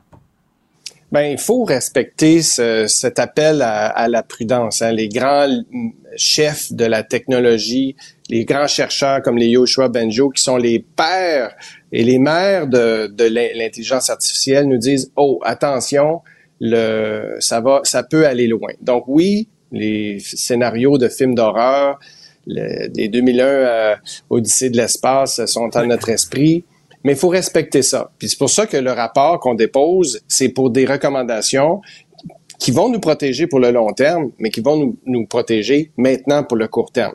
Nous protéger des dangers, mais aussi on sonne l'alarme sur comment se préparer pour maintenant. Comment justement on parle des métiers, la formation, la, toute la réforme de l'éducation, tout ce qui est nécessaire du côté de l'usage de l'IA par, par l'État, euh, ce qu'on peut faire en entreprise. Puis je vous donne un autre exemple. Quand on dit se préparer, il y aura des lois pour se protéger des méchants robots, mais euh, nous, là, aujourd'hui, quand on se protège de, des cyberattaques en s'assurant qu'on a des, des logiciels antivirus sur notre ordinateur, mmh. des outils anti-pourriels sur, sur nos ordinateurs, ces outils-là, aujourd'hui, ben, ils existent pour la cybersécurité. On veut qu'ils existent pour l'IA aussi. Et, et M. Sirois, ben, ça crée de l'emploi parce qu'il y a des gens maintenant qui travaillent justement pour protéger nos ordinateurs. Donc, ça crée de l'emploi, mais l'emploi s'est déplacé. Regardez, là, ça, ça vient de tomber, là. Euh, puis ça, je trouve que c'est une bonne nouvelle. Meta va identifier toute image générée par l'intelligence artificielle. Ils viennent d'annoncer ça. Parce que moi, ça m'inquiète. Qu'est-ce qui est vrai, qu'est-ce qui est faux? Moi, des fois, je vois des images passer, je relais ça sur mes médias sociaux, puis je me fais dire après ça, ben non, t'es tombé dans le panneau, cette photo-là est une fausse photo. Fait que là, je ben me dis, OK, là, ça va être difficile. Et, à un moment donné, je parlais en, riant, en disant ça, ça va prendre quasiment une, une appellation contrôlée, c'est-à-dire comme, euh, comme quand on achète une pomme bio, c'est écrit, c'est une certification bio. Alors, ça prendrait sur des photos une certification réalité. Ben là, Meta dit oui, on va faire ça. Donc, vous avez ça, ça va créer de l'emploi là-dedans. Il va y avoir maintenant des gens qui vont travailler. Leur job, ça va être de dire, ben ça, c'est vrai, ça, c'est pas vrai. L'emploi, ben, déplace. Oui, puis l'emploi créatif. Puis il y a deux choses. nos recommandations, elles ont été développées en travaillant avec euh, quelques centaines de leaders de la société civile, des experts dans le domaine. Et dans la loi, c'est une des, un des principes de base qu'on dit. Les citoyens ont le droit d'être informés quand ils se font parler ou se font adresser par une machine. Comme on, appelle au, un service à la clientèle, attention, euh, soyez avertis que cet appel peut être enregistré. C'est des façons de faire qu'on connaît dans d'autres domaines. On veut savoir quand c'est une machine qui nous parle. On veut avoir le droit de demander à parler à un humain si on veut. Aussi, rappelez-vous l'arrivée des, des guichets automatiques on se disait, ben voyons donc, on veut pouvoir parler à une caissière, à un caissier. Puis rapidement, on a compris que c'est pas mal plus efficace de travailler avec la machine. On pourra, mais on, a le choix. Ça, c'est un exemple. Les le travail, mille et un métiers. Nos enfants vont faire des choses qui n'existent pas aujourd'hui. Tous les métiers de la, de la science, de la technologie aujourd'hui n'existaient pas il y a quelques années. La, la transformation va être positive aussi. Mais il faut aider les gens. Tu sais, hmm. un, à faire la transition. Tout le monde ne peut pas devenir super expert de l'intelligence artificielle du jour au lendemain. Il faut les former. Tout à fait, tout à fait. Euh, écoutez, je vais trahir mon âge, M. Sirois, mais quand j'ai commencé à faire du journalisme, puis euh, bon, je voulais avoir des informations euh, qui dataient de quelques années, je devais euh, prendre euh, le, transport en commun, me rendre à la Bibliothèque nationale, puis là, c'était les microfilms, là. Puis là, faire une demande, là. Puis là, la personne allait chercher le microfilm, mettre ça dans la machine, puis pour voir des ben vieilles oui, on trouvait ça extraordinaire. Et ben, ça me prenait, ça me prenait une demi-journée. Euh, maintenant, trouver une information, ça me prend vraiment cinq minutes et tout ça. Ben tant mieux comme vous dites, là, est-ce qu'on on focus trop, on met trop l'accent sur les dangers, puis c'est correct aussi qu'on s'interroge sur les dangers, mais, mais ben, peut-être que les bénéfices de l'intelligence artificielle aussi sont, euh, ça dépasse aussi les, les, les, les dangers potentiels. Ça. Absolument. Puis c'est pour ça qu'il faut euh, tout de suite se mettre les règles du jeu claires pour que les dangers soient contrôlés. Parce que là, ça va donner la voie euh, pour avoir confiance. Puis pas imaginer, là, on parle de comment quand on a accès à l'information rapidement, ben comment on peut développer une position, on peut développer des opinions, on peut aller vraiment beaucoup plus loin, on peut être des meilleurs citoyens, on peut prendre des meilleures actions. Imaginez quand tu es un médecin et là tu es au courant avec vous présenter ou comme votre collègue avant se présente chez le dentiste avant, puis là le dentiste a toute la nouvelle information sur les meilleures façons de faire un traitement instantanément et il sait qu'il, qu'il peut avoir confiance que ça a été validé, c'est vérifié, les sources sont bonnes et que ce que la machine lui dit qui sont les dernières avancées médicales, il les a à la, portée de la main. Imaginez des, des infirmières qui, équipées de ces outils-là, peuvent traiter plus de patients en travaillant moins longtemps. Imaginez, moi, l'application, M. Martineau, que, qui me fascine, c'est l'aide aux devoirs pour nos enfants.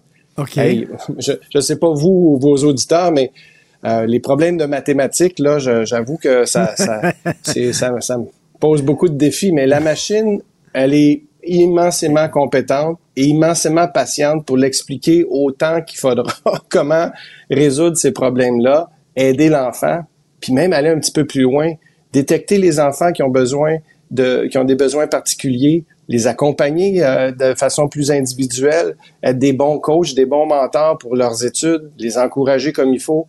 tous ces côtés-là, c'est immensément positif. Mais, mais, Monsieur Sirois, quand, quand on pense à ça, ça donne le vertige parce que imaginez dans cinq ans, on commence, c'est les premiers balbutiements, puis ça, ça va vite, vous l'avez dit, c'est la vitesse, c'est exponentiel. Dans cinq ans, on va vivre dans un monde qu'on peut même pas imaginer aujourd'hui. Je, je, suis content que vous l'ameniez. Euh, des fois, les gens rient de l'intelligence artificielle ou des modèles génératifs aujourd'hui parce qu'ils nous disent, ah, vous savez, euh, ils n'ont pas toutes les bonnes réponses. Euh, des fois, ils font des erreurs. Des fois, ils inventent des réponses. C'est fou. Des fois, ils inventent des informations. Puis ils, sont tellement convaincants qu'on n'y voit que du feu. Mais ça, c'est mais ces modèles-là, ils n'existaient pas il y a un an. Donc, oui, imaginez dans cinq ans. Nos jeunes sont super vite sur la gâchette. Puis, moi, ce qui me rassure, c'est de voir comment euh, par exemple, j'étais à des assemblées syndicales de, professeurs. Je m'attendais vraiment à ce que, bon, au début, il y a un an, les, professeurs avaient très peur de la triche. Mais là, les, nos jeunes vont faire faire leur, leur devoir par la machine, puis on ne le saura pas, ils vont tricher, etc. Ben oui. Mais maintenant, les, professeurs se disent, bon, c'est comme la calculatrice. Quand c'est arrivé, on hmm. disait, ben là, les enfants hmm. vont utiliser la calculatrice pour faire le calcul, ils sauront plus leur table de multiplication mais on l'a, on a appris à vivre avec et puis se dire bon, quand les jeunes ont des outils, ben on va les rendre encore meilleurs sur le sur la résolution de problèmes. On va les rendre plus intelligents pour analyser des situations complexes. La question se pose, c'est très intéressant ce que vous posez. Est-ce que c'est encore important de connaître ces tables de multiplication si on a une machine qui qui compte à notre place euh, à un moment Ben- donné ben je- la question se pose aussi puis c'est toutes ces questions là qu'il va falloir se poser monsieur Sirois c'est énorme comme chantier là. Oui, puis on faut être capable de garder euh, notre jugement. C'est ça qui est important. Donc, à- être suffisamment compétent pour être capable d'évaluer l'information qui nous est présentée, est-ce que c'est raisonnable? Hein, le- L'exemple de la calculatrice est bon. Non, on va pas, mais de savoir compter, ça nous permet de dire, attends une minute, là, ce chiffre-là, il est bien trop gros, ce chiffre-là, il est bien trop petit. Cette information-là, c'est-tu euh, Hop, c'est- alors euh, je pense qu'il était généré d'ailleurs par l'intelligence artificielle, Monsieur Luc Sirois. Ah, il est là. Alors euh, oui, effectivement, ça nous permettra comme de, de, de savoir est-ce que la machine est en train de faire des erreurs ou pas. Euh, mais vous savez, Monsieur Sirois, moi je conduis une auto, puis je sais pas comment elle fonctionne, j'ai aucune idée. J'utilise un ordinateur, puis je sais pas comment l'ordinateur fonctionne. mais vous, vous, avez, mais vous êtes en contrôle. Vous, vous êtes Oui. capable de juger de la situation. La voiture maintenant a plein de mécanismes, mais vous, vous êtes capable d'exercer votre jugement. Attention, il y a un piéton. Attention, il y a un, il y a un camion. Et la, la machine va le voir, mais parce que vous êtes euh, en contrôle, vous avez un jugement critique, vous êtes capable de prendre les bonnes décisions quand même. Puis moi, je vais vous amener une étape plus loin c'est aussi la capacité, c'est pas juste d'être capable de juger ce qu'on nous présente, est-ce que c'est raisonnable ou pas, est-ce que moi, mes décisions, je les prends en connaissance de cause ou pas. C'est aussi comme humain d'être créatif, d'être euh, des leaders en société, de, de savoir comment travailler avec les gens. Ça, c'est des compétences humaines qui sont pas remplaçables par la machine et qu'on doit Pour enseigner l'instant, pour l'instant. Pour ah, ben l'instant, là, on, va, on va pouvoir voir comment les choses évoluent. Mais, euh, je- et- et- mais c'est ça le défi. Comment s'assurer que ça soit nous, l'humanité, qui continue de faire avancer la société? Parce que, M. Sirois, euh, on peut pas désinventer une invention. hein. Une fois que le, le- le- dentifrice est sorti du tube, on peut pas le remettre dedans. La bombe atomique est là. On l'a inventé, la bombe atomique. Oppenheimer l'a inventé, elle est là. faut vivre avec. Comment on l'encadre, comment on le... C'est la même chose avec euh, l'intelligence artificielle. Ça pose des défis, vraiment. Moi, je trouve ça passionnant. On s'en va dans une société. J'ai hâte de voir dans 10 ans, dans 20 ans, euh, à quoi ça va ressembler. Et euh, M. Sirois, ben, ce que vous dites, c'est qu'il faut s'asseoir tout le monde ensemble, les syndicats, le gouvernement, tout ça, puis bon, prévoir les impacts de l'intelligence artificielle, parce qu'on est dedans. Les prévoir, puis avoir développé les outils, les façons de faire pour être prête, puis pour, pour avoir euh, être dans le être en contrôle plutôt que d'être victime. Tout à fait. Passionnant. Merci, M. Luc Sirois, innovateur en chef du Québec. Merci, bonne journée. Merci, M. Martineau. Martino. Des fois, quand on se sent contrarié, ben c'est peut-être parce qu'il touche à quelque chose. Les rencontres de l'air. Lieu de rencontre où les idées se bousculent. Où la libre expression et la confrontation d'opinions secouent les conventions. Des rencontres où la discussion procure des solutions. Des rencontres où la diversité de positions enrichit la compréhension. Les rencontres de l'art de l'art. Alors, euh, Joseph euh, Facal qui est avec nous. Joseph, le Bloc québécois réitère. là, ils ont essayé en novembre de déposer un projet de loi, là, ce qu'on appelle la clause Charkaoui, euh, qui euh, dit finalement on n'a pas le droit euh, de tenir des propos haineux euh, sous le prétexte que c'est de la religion. Euh, je, je reviens là-dessus. Si je dis je n'aime pas les gays, j'ai pas le droit, c'est un discours haineux. Mais si je suis un imam, un archevêque, euh, euh, n'importe quoi d'autre euh, qui représente une religion, je peux le dire dans le cadre d'un discours religieux. Alors là, le, le bloc dit ça n'a pas de maudit bon sens. Donc ils l'ont essayé en novembre. Ça n'a pas intéressé personne à la Chambre des communes. Là, ils réitèrent. Qu'est-ce que tu penses de tout ça? Je me doutais bien que, écoute, je, m'excuse de, gâcher ta, ta belle matinée et ta bonne humeur en parlant euh, d'Adil Sharkawi, mais cette affaire-là est, est vraiment importante. Écoute, la liberté d'expression, elle n'est jamais absolue. Mais au Canada, disons qu'elle est très, très, très large. Ce qui la limite, c'est l'incitation à la haine. Tu peux pas appeler les gens à haïr une personne ou un groupe en particulier. Mais ah, pas tout à fait. Le code criminel prévoit une exception si tu invoques une religion et si ta croyance religieuse est de bonne foi. Évidemment, le Bloc met de l'avant ce projet de loi euh, après que M. Charkaoui ait dit lors d'une manif, et ici je fais attention pour citer correctement, il l'avait dit en arabe, mais ça avait été traduit, il avait dit Dieu, charge-toi des sionistes agresseurs, assure-toi de n'en laisser aucun. Fin des guillemets. Richard, si ce n'est pas une incitation à la haine, euh, je ne sais pas ce que c'est. Comme tu le dis, le bloc, tout à fait raisonnablement, dépose un projet de loi pour enlever cette exception, pour ne pas qu'on puisse invoquer la religion, et c'est l'attitude des autres partis qui est tout à fait euh, euh, frappante et même choquante. Silence complet de la part des libéraux et de leurs porteurs de valises, les néo-démocrates, parce qu'évidemment, en multiculturalistes hardcore qu'ils sont, ils sont à genoux devant toutes les religions, mais également le Parti conservateur n'a pas pris euh, le relais du bloc parce que eux aussi ont leur crinqué religieux à l'intérieur. Moi, je trouve que le bloc a raison. Je trouve que c'est un combat qu'il faut euh, soutenir. Je ne vois absolument pas pourquoi, un, la religion justifierait la haine, et puis d'ailleurs, B, deux, c'est quoi ça, une croyance de bonne foi? Hmm. Comment tu mesures la bonne foi d'une religion? Je vois absolument pas pourquoi, au nom d'une croyance, tu pourrais appeler à la haine envers un groupe. OK, bon, euh, je, bon combat. OK, je me fais l'avocat du diable. Mettons que je suis un gars d'extrême gauche et que je dis mort, mort aux bourgeois. Mort aux bourgeois. Est-ce que c'est un discours haineux? Est-ce que j'ai le droit de dire ça? C'est ma, c'est une croyance ben, idéologique. Mort ben, aux bourgeois. Est-ce que je vise, est-ce que je vise un groupe en particulier? Est-ce que ça rentre dans les discours haineux? Ben, écoute, je ne suis pas un avocat spécialisé en liberté d'expression. Il faudrait que tu poses la question à, mettons, Julius Gray.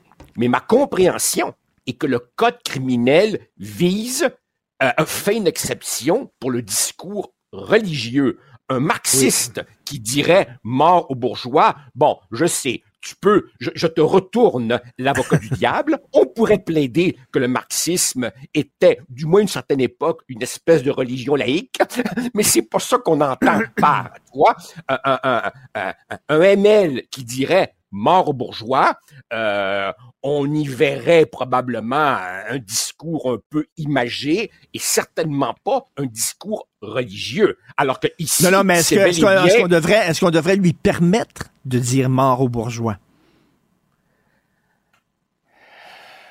Écoute, Richard. Sacrée euh, question, là. C'est une sacrée question. C'est une sacrée question.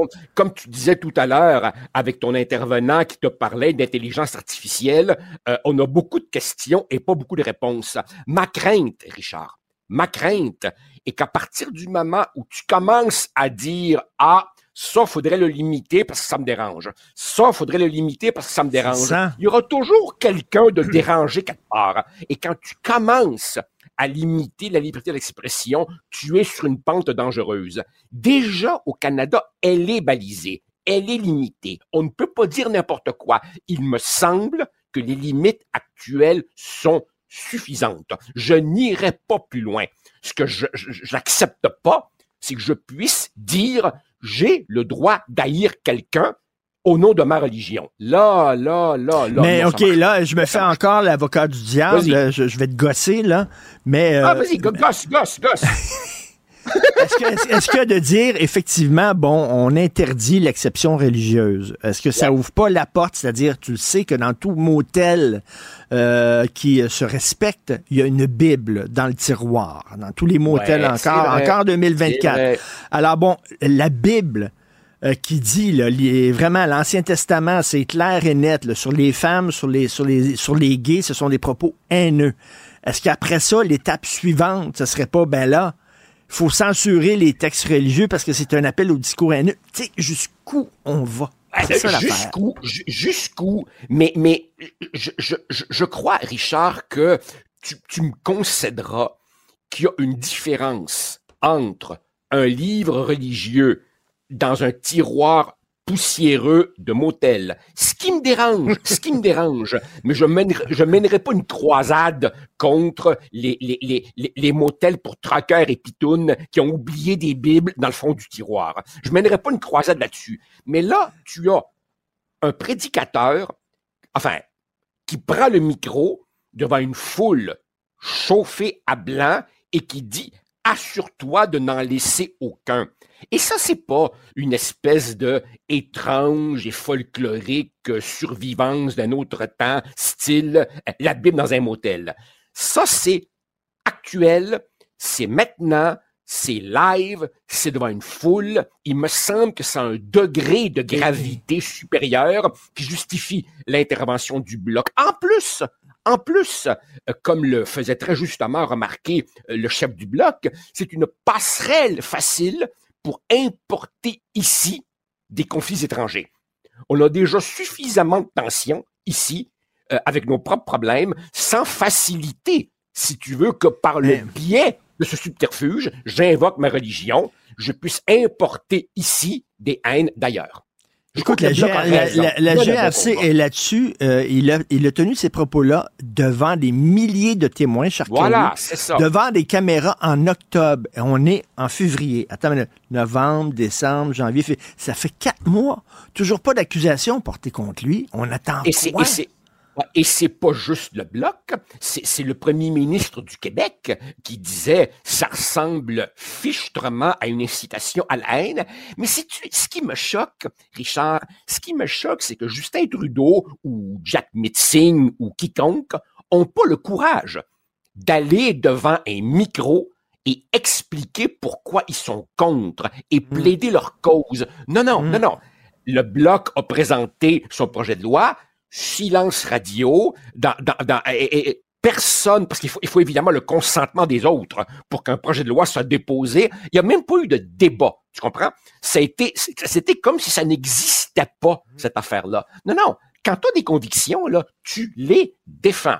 Si Justin Trudeau et sa gang croient en ça, qu'au nom d'une religion à laquelle tu adhères de bonne foi, tu puisses inciter à la haine, si c'est ça qu'ils nous le disent, et je serais curieux d'entendre ces arguments. Mais c'est traité par le silence, c'est le refus du débat que, que, je trouve absolument déplorable. Autre question intéressante. Le bloc réessaye de nouveau, on verra. Oui. Autre question d'éthique intéressante. Éric Lapointe, Éric Lapointe, ah, arrêté pour voie de fait simple. Hein? Voie de fait simple sur sa conjointe, sur, euh, surtout sur une, sur une femme. Euh, la police arrive. Il ne résiste pas à son arrestation. Il coopère. Il, euh, il, il, il, dit que c'est vrai qu'il a fait ce qu'il a fait. Il a plaidé coupable. Il est allé en thérapie. Il a fait tout ce que le système de justice demande. Est-ce qu'il a le droit de monter sur une scène après? OK. Là, Richard, pour nos auditeurs, tu fais référence spécifiquement au fait que Éric Lapointe doit donner l'été prochain un spectacle gratuit à Victoriaville. Une maison d'hébergement pour femmes violentées a dénoncé cette intention. Le conseil municipal de Victoriaville s'est emparé de l'affaire. On annule le spectacle d'Éric Lapointe et les organisateurs du VictoFest songent peut-être à l'inscrire dans la catégorie des spectacles payants. Autrement dit, le cas Lapointe, c'est un cas particulier de la problématique Julien Lacroix, de la problématique Marie-Pierre Morin, c'est-à-dire à une peine judiciaire, faut-il ajouter un bannissement professionnel? Je vais te dire, Richard, ce que je pense de ça. Qui doit juger? Qui doit juger du bannissement professionnel euh, d'un artiste qui a purgé sa peine et admis ses torts? Est-ce que c'est la police des mœurs du web et des médias? Est-ce que ce sont les militants crainqués d'une cause partielle? Non. Ceux qui doivent trancher, c'est le public. Si le public n'a pas envie d'aller voir Éric Lapointe ou Julien Lacroix, il est libre de le faire. Mais si le public a le goût d'aller voir le spectacle, a même le goût de payer un billet si le spectacle était payant, qui je suis moi pour interdire au public d'aller voir un spectacle? En bout du compte, quand c'est un artiste public qui vit par et pour son public, c'est au public de décider s'il a envie de le voir.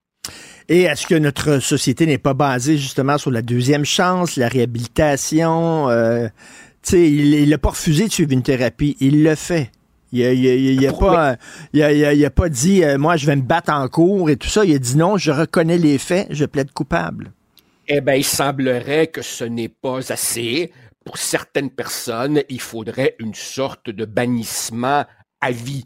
Euh, tu as raison quand, quand, quand l'indignation morale et, et, et, et, les convictions personnelles euh, remplacent euh, les processus de droit, alors là, évidemment, on est dans l'arbitraire le plus complet. Euh, il a, pardonne-moi le cliché, il a payé sa dette, il a admis ses torts, il n'a cherché aucun échappatoire, il n'a pas inventé de, de, de prétextes plus ou moins boiteux. Moi, je pense que c'est au public de décider. Si, si je trouve que euh, sa peine fut trop légère, qu'il est totalement fake, qu'est-ce que tu veux? Ben, je suis pas obligé d'aller voir son spectacle. Hmm.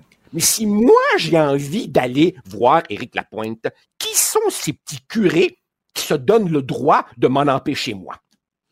Voilà ce que et le festival dit, euh, ben, ça serait payant, puis là, si tu veux vraiment le voir, tu paieras ton billet et tu entreras dans la salle et euh, ça sera pas un spectacle gratuit. En tout cas, question euh, d'éthique et de morale. Euh, ben, il, euh, reste, il reste que, il reste que c'est l'annulation. Oui. Sur la base de la pression d'un groupe, de quelqu'un qui a fait ce que les tribunaux lui ont imposé de faire. Qu'est-ce Tout à fait. Merci, Joseph. À demain. Merci. Ça marche. Au plaisir. Salut. Bye. Martino. Le préféré du règne animal.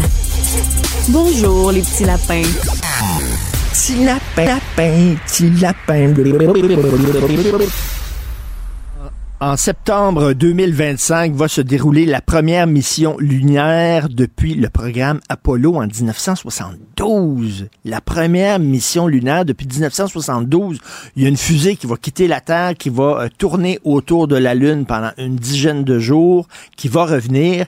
Et il y a un, un astronaute canadien qui est en train de s'entraîner. Ça fait 15 ans qu'il rêve de faire ça, qui est en train de s'entraîner pour cette mission lunaire-là. Et euh, l'excellent euh, journaliste, journal Montréal euh, qui euh, suit l'actualité scientifique, Mathieu Robert Sauvé, ben justement, est allé lui parler et euh, même visiter la fusée. Salut Mathieu. Bonjour, bonjour, Richard. Écoute, il s'entraîne où? Ben, il y a l'Agence spatiale canadienne qui a son siège social à Saint-Hubert, à côté de l'aéroport. Là. Euh, donc, euh, c'est là que se trouve le, centre d'entraînement des astronautes. C'est un endroit assez fascinant. Bon, tu dis la fusée, j'ai pas vu la fusée comme telle, elle n'est pas encore euh, installée, mais il y a plusieurs stations, donc un, gym assez classique avec des instruments pour, pour faire des exercices musculaires, se préparer, parce qu'en microgravité, c'est un peu compliqué, les muscles s'atrophient, tout ça, faut, faut faire des, des, des activité de préparation physique assez spéciale.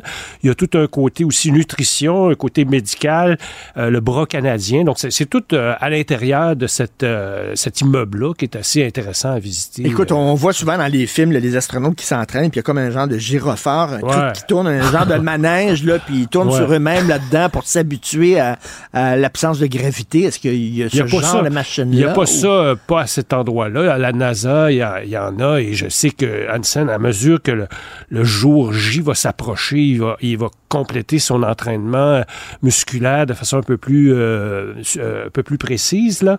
Mais euh, c'est quand même, effectivement, dix jours, ça semble peu, mais la Lune, c'est excessivement loin. Hein.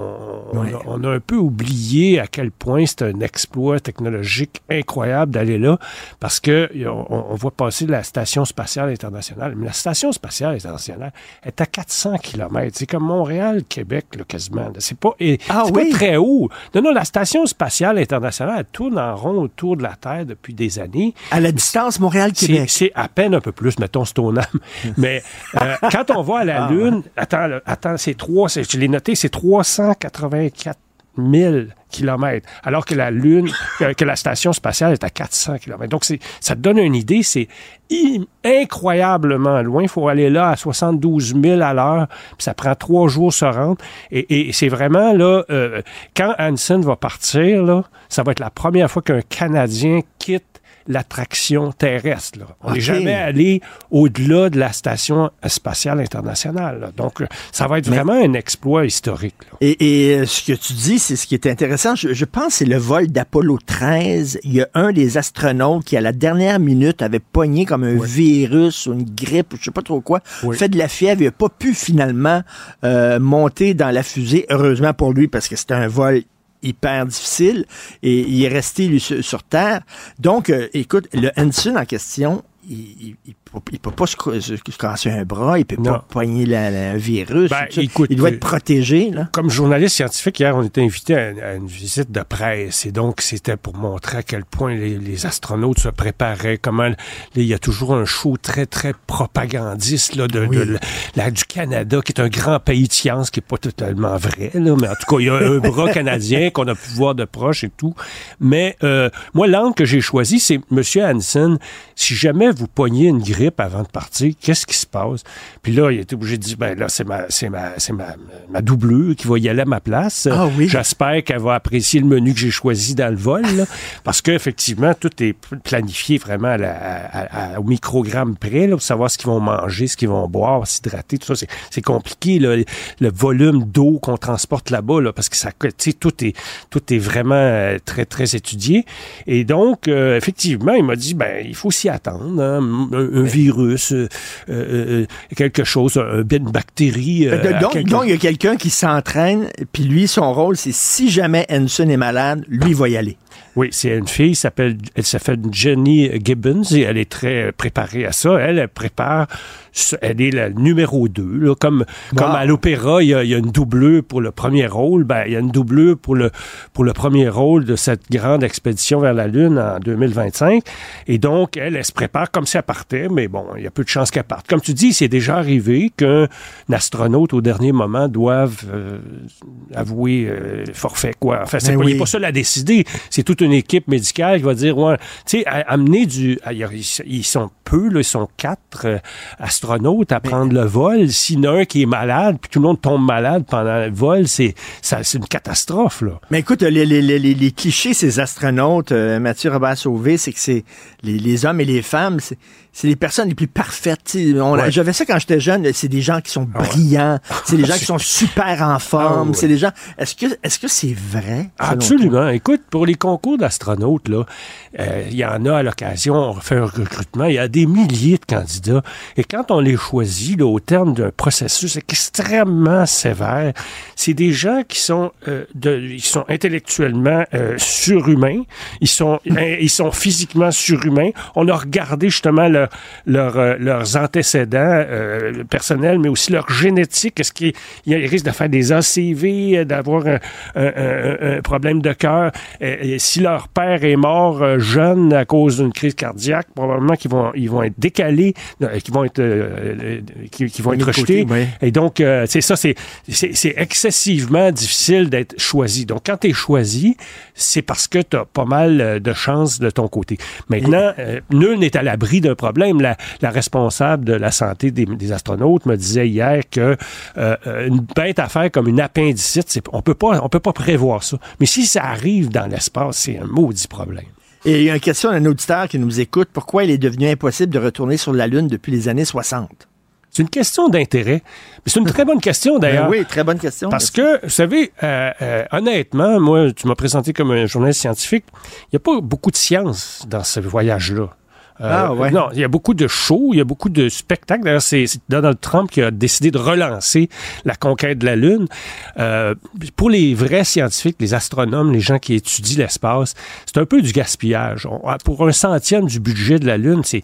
Écoute, Artemis, c'est 92 milliards de dollars. C'est Milliards? gigantesque. Et qu'est-ce qu'on va apprendre On n'apprend pas grand-chose, mais Ils ça vont tourner donne- autour de la Lune, c'est- mais pourquoi? C'est tout un spectacle parce que euh, la Lune, c'est proche de nous, c'est un grand succès américain. Donc, faut pas oublier. Puis euh, même au, Canada, on, imite le, côté très spectacle, très hollywoodien de, de, des grandes annonces de la NASA avec François-Philippe Champagne qui fait des spectacles Ben grand oui. déploiement.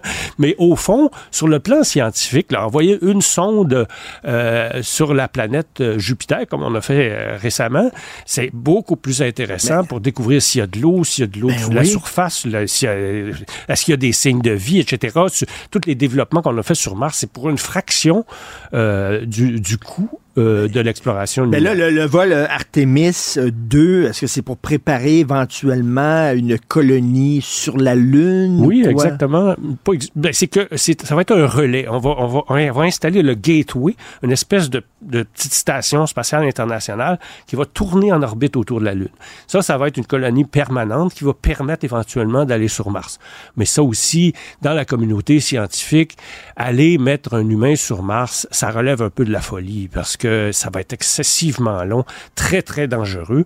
On peut faire euh, les mêmes euh, découvertes en envoyant des robots qui risqueront oui. pas leur vie, qui risqueront, qui vont coûter beaucoup moins cher, et, etc. Donc, mais il y a une espèce de, de, de, de passion euh, humaine, hein, qui est peut-être compréhensible aussi, de dire, ben, on va mettre de l'argent là-dedans parce que parce que c'est spectaculaire. Puis euh, d'ailleurs, hier, il y avait 45 médias, il y avait des télés, il y avait, alors qu'au fond, on annonçait que, que deux astronautes mangeaient de la poudre, puis euh, au fond euh, se préparaient physiquement dans un gym qui ressemble à celui que vous avez au coin de chez vous. Puis bon, euh, on a essayé de, Mais- de- de mousser aussi le fait que le Canada, bon, développe cette technologie du bras canadien, qui est une belle Ben, réalisation. mais j'aime, j'aime beaucoup ton approche très, euh, pas cynique, mais réaliste en disant, là, euh, c'est vrai que, tu sais, quand Kennedy dit de, de, de New Frontier, là, tu sais, on a développé l'Ouest, puis bon, maintenant, on a colonisé l'Ouest, maintenant, on va développer la nouvelle frontière, ça va être la Lune, tu sais, ça fait rêver les Américains et tout ça. Exactement. Mais là, c'est un peu ce que Trump Ben, voulait refaire, là, mousser le sentiment nationaliste, mais ça marche. Ça, ça marche indiscutablement. D'ailleurs, la réponse à l'auditeur que tu, que tu as évoqué, c'est c'est ça. Pourquoi on, on a attendu? C'est parce qu'au fond, on est allé chercher une coupe de poignées de, de roches de la Lune, on les a étudiées. Il n'y a pas grand-chose à savoir de plus.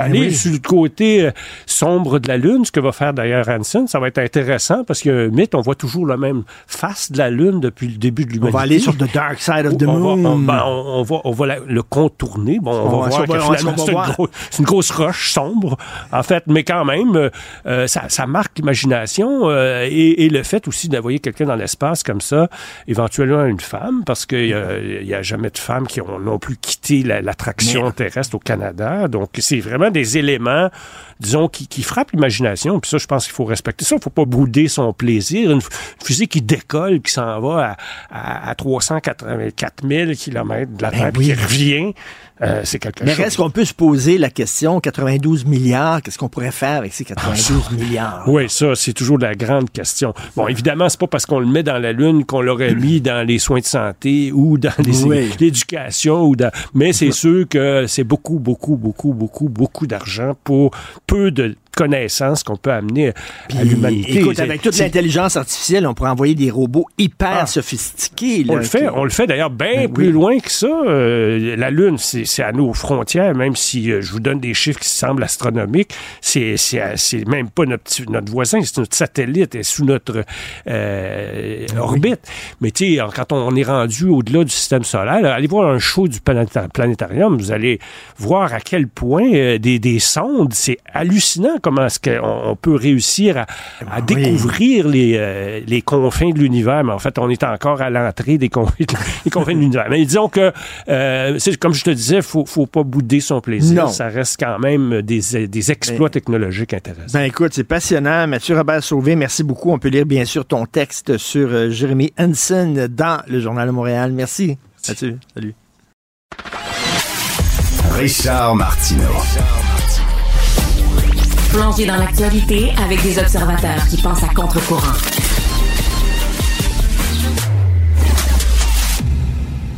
Alors, on parle d'économie avec Yves Daou, directeur de la section argent du Journal de Montréal, Journal de Québec. Hey Yves, on se met-tu ensemble pour euh, partir des, des résidences privées pour aînés? Il y a de l'argent à faire en maudit avec ça.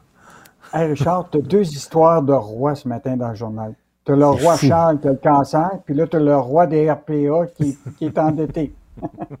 Écoute, Charles, non, mais c'est vrai.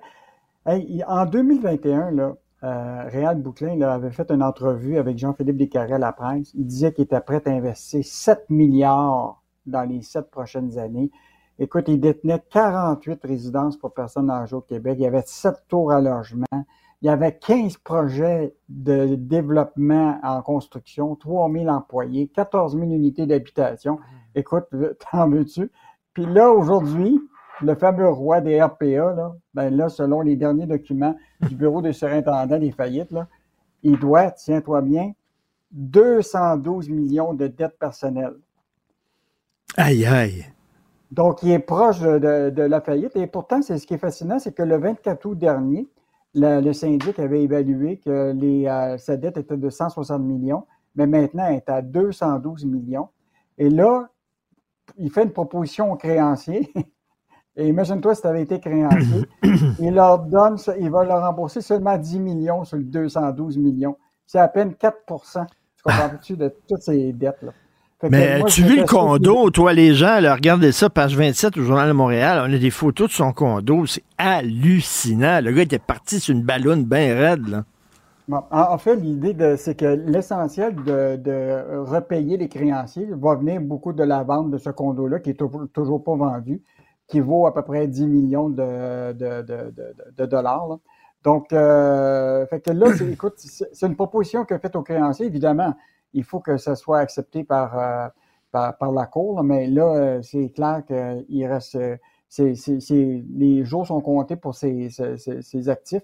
Ce qu'on apprend aussi dans le document, Richard, c'est qu'il y a quand même des passifs. Et tiens-toi bien, il y a encore un bateau de 32 pieds de 150 000 un véhicule utilitaire d'une Mac Land Rover de 40 000, puis il y a quand même encore ses REER de 1,3 million. Ah. Mais, mais, Richard, c'est quand même fascinant, tu sais, qu'il y a deux, trois ans, on, fait, on a fait des grandes entrevues avec ce roi-là, tu comprends-tu, des résidents avec des milliards, qui, et tout à coup, là, tout s'était effondré comme un château de cartes. Là. Euh, donc, il faut faire bien attention des fois quand on, on, fait des entrevues avec des gens qui font miroiter des milliards. Il faut toujours être sûr que. Eh mais y, en a, parce qu'il y, en a quand même fait de l'argent. Effectivement, il y avait un train de vie totalement princier. Il a trop dépensé pour l'argent qu'il faisait, mais quand même, c'était payant, ces, RPA, lui, là. Oh oui, Puis là, juste te rappeler, quand les banques se sont mêlées de son, de son dossier, là, euh, écoute, il y avait, les, euh, selon les documents, les paiements à la famille de Bouclin, là, puis les dépenses associées au jet privé, là, totalisaient à peu près 1,5 million par mois. fait que, mettons que, c'est quand on dit quelqu'un qui a brûlé la chandelle des deux côtés. Ben oui. Ben, ben oui. il l'a fait, puis aujourd'hui, ben, il se retrouve un peu dans une situation qui est, qui est un roi déchu. Écoute, euh, il y a aussi un texte, oui, le roi déchu, il y a aussi un texte sur euh, l'explosion du chômage qui peut être créé par l'intelligence artificielle. On en a parlé tantôt avec l'innovateur en chef Luc Sirois. Je vous euh, conseille d'aller lire ce texte dans la section argent. Merci beaucoup Yves, on se reparle demain. Bye. Salut. Confrontant, dérangeant, divertissant. Richard Martineau, il brave l'opinion publique depuis plus de trois décennies.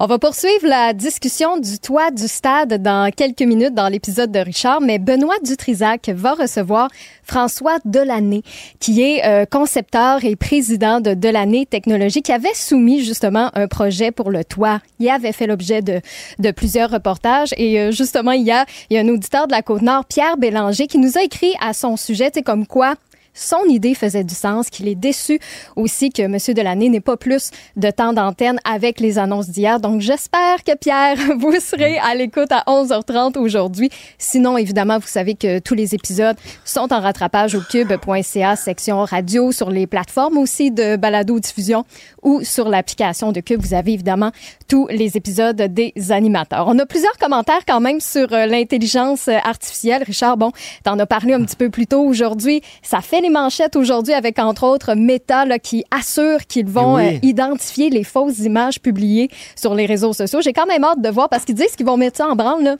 dans les prochains mois. Fait que j'ai hâte de voir à quel point ça va être efficace cette affaire-là. On a vu entre autres avec euh, Twitter que ça a pris énormément oui. de temps quand il y avait eu des fausses euh, vidéos, des fausses images là, avec euh, Taylor Swift. Donc euh, à voir euh, comment tout ça va, va se mettre en branle. Mais il y a Alain Baron justement qui voulait se joindre à la discussion, qui nous dit que l'intelligence artificielle c'est bon pour tout ce qui est tâches répétitives, aliénantes aussi, mettons pour euh, pour l'humain. Mais encore faut-il être capable de limiter l'intelligence artificielle à tout ça. Je vous invite à entrer en contact avec nous, euh, que si, si vous nous écoutez en direct justement via la nouvelle chaîne télé de Cube ou encore sur euh, l'application, ben n'hésitez pas à nous texter pendant euh, les, les épisodes, comme ça on peut interagir, on peut euh, dire votre opinion en ondes. Donc le 1877 827 2346, le 187 Cube Radio ou encore par courriel au studio à commercial cube.radio, ça fait vraiment toute la différence. Martino. Pour l'instant, nos avocats nous disent que tout est beau. Alors, le stade olympique, euh, c'est pourfendeur, mais là aussi, ses fans. Et parmi euh, ses fans, ben, il y a Catherine Matisse, les journalistes, puis euh, il y a quelques années, elle a publié un livre fort intéressant sur le stade olympique, Stadorama, où il y avait 25 personnes qui écrivaient des textes sur le stade olympique. Elle est avec nous. Catherine, bonjour. Bonjour, merci de me recevoir. Ben merci, le livre était très intéressant et puis euh, ben c'est vrai qu'on parle souvent en mal du stade olympique. Je me suis dit tiens, c'est le fun de parler à quelqu'un qui aime le stade. Catherine Matisse, pourquoi vous aimez le stade? Merci de me donner cette tribune-là. C'est vrai qu'on n'est pas nombreux. J'ai souvent l'impression qu'on est une petite confrérie discrète euh, de gens qui aimons euh, le stade de loin. Faut pas trop le dire. C'est pas populaire comme, Ouais. euh, comme opinion. Ben, je vous dirais que ce qui aide euh, à aimer le stade, c'est d'aller vivre ailleurs. Parce que là, euh, quand on pense à Montréal et quand on s'ennuie de Montréal, ben on s'ennuie du stade, imaginez-vous donc. Moi, j'ai grandi euh, en Europe, mes parents étaient diplomates, donc j'étais souvent partie. Et quand je- j'entendais parler de quelqu'un qui retournait à Montréal, je me disais, oh mon Dieu, mais va voir le stade pour moi, dis-lui bonjour, va t'en occuper un petit peu, parce que c'est un peu ça le problème du stade. Personne vraiment s'en préoccupait pendant longtemps.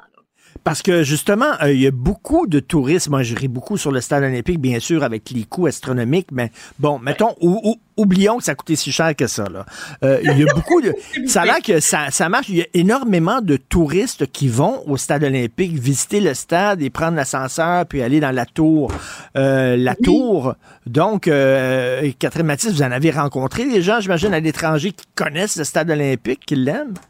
Ben, je vous dirais que c'est ça qui est la plus grande euh, constatation. On le savait, mais on s'est bien rendu compte que la plupart des Montréalais, eux, ne sont jamais montés dans la fameuse tour.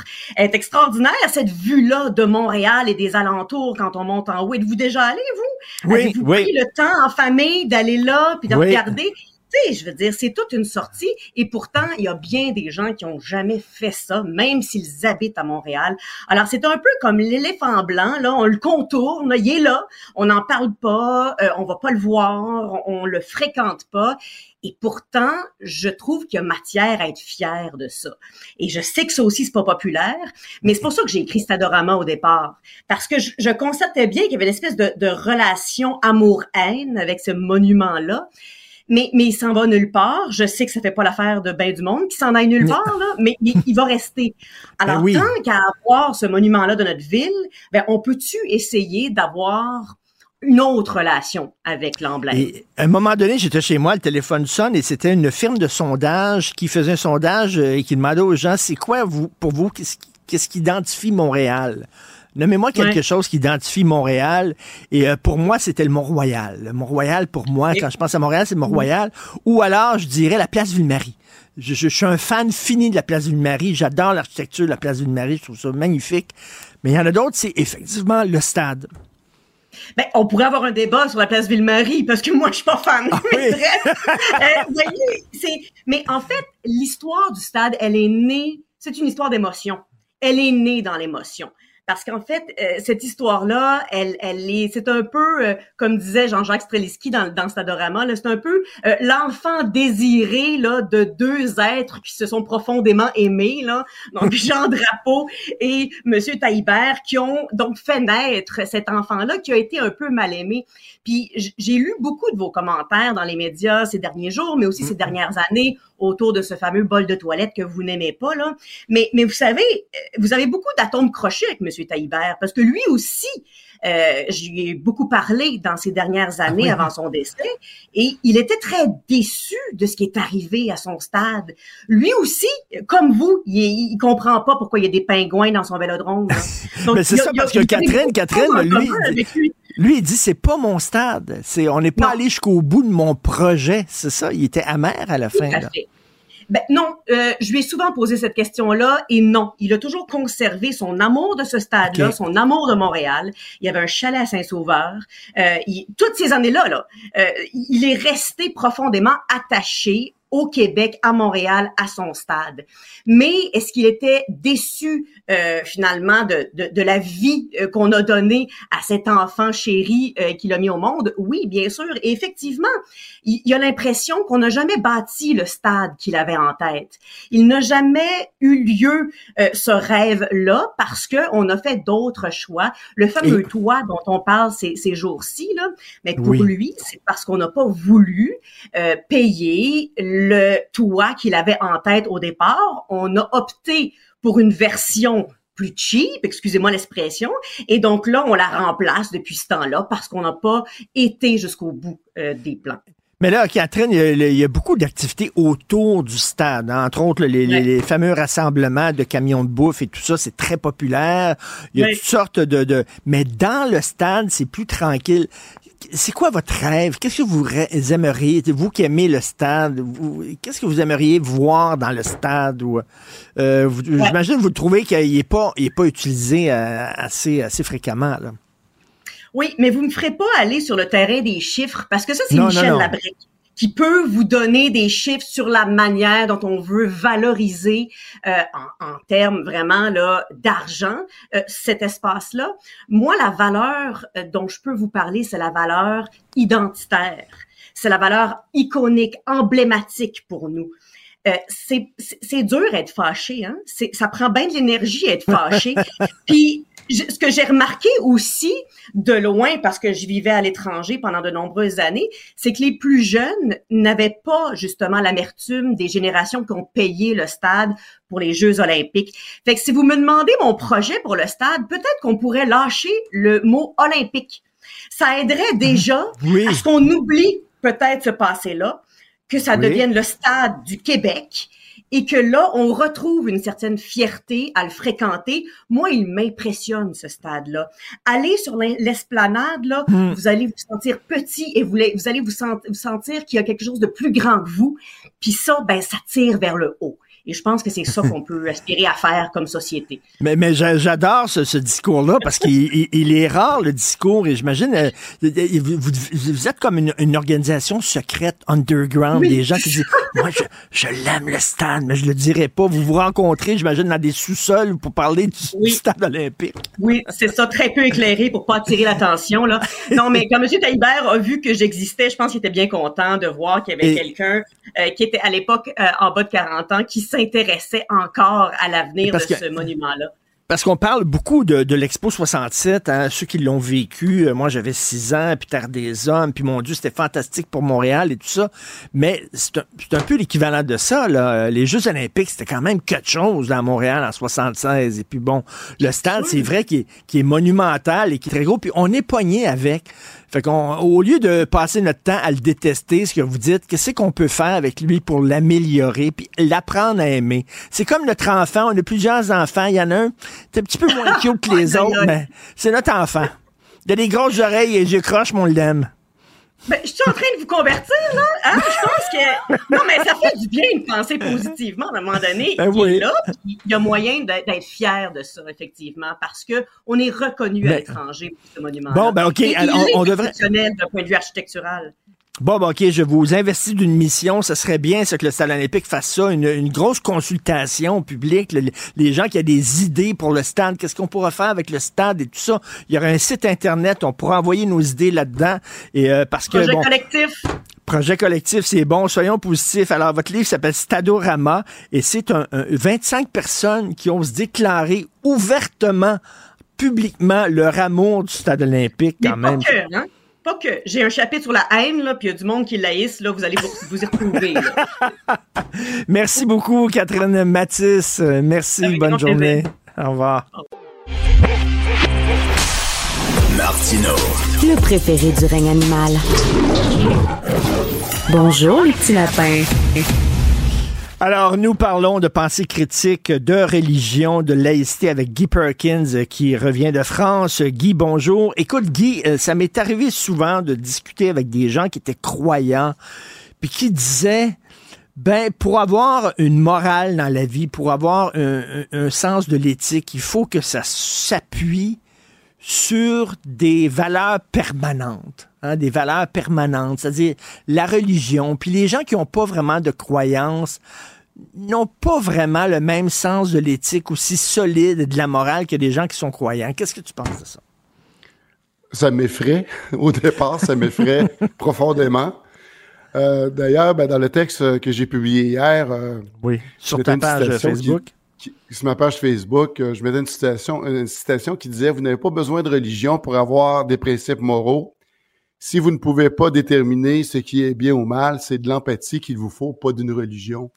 C'est pour ça que ça m'effraie. Puis, puis effectivement, il y a des gens qui vont dire littéralement que si du jour au lendemain, il y avait, il y avait plus le, le- le compas moral de la religion qui pourrait à tout moment poser des gestes odieux.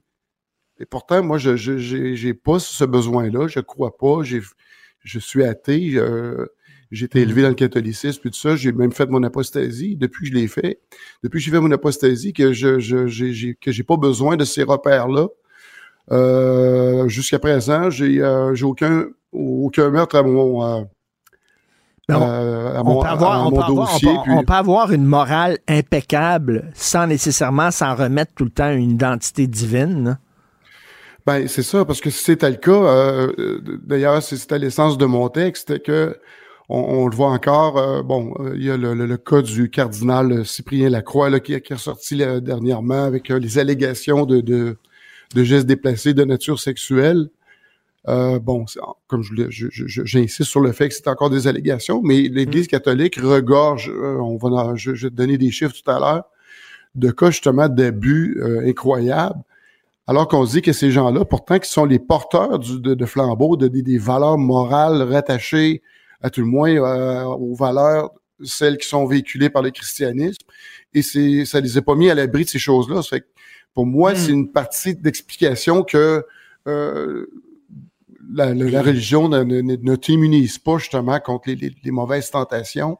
Et là, les gens vont dire, ouais, mais c'est ça, mais c'est des humains faillis, puis euh, ils sont pas, effectivement, ils sont pas à l'abri. Mais j'invite encore les gens à prendre le temps, à faire comme moi, à lire euh, de, de, de fond en comble la Bible et de se ré- réaliser que la Bible, dans, dans son essence, le, le, le, le- le- les gros morceaux de la Bible, c'est des récits qui sont vraiment à, à glacer le sens. Il y a, il y a de la violence là-dedans.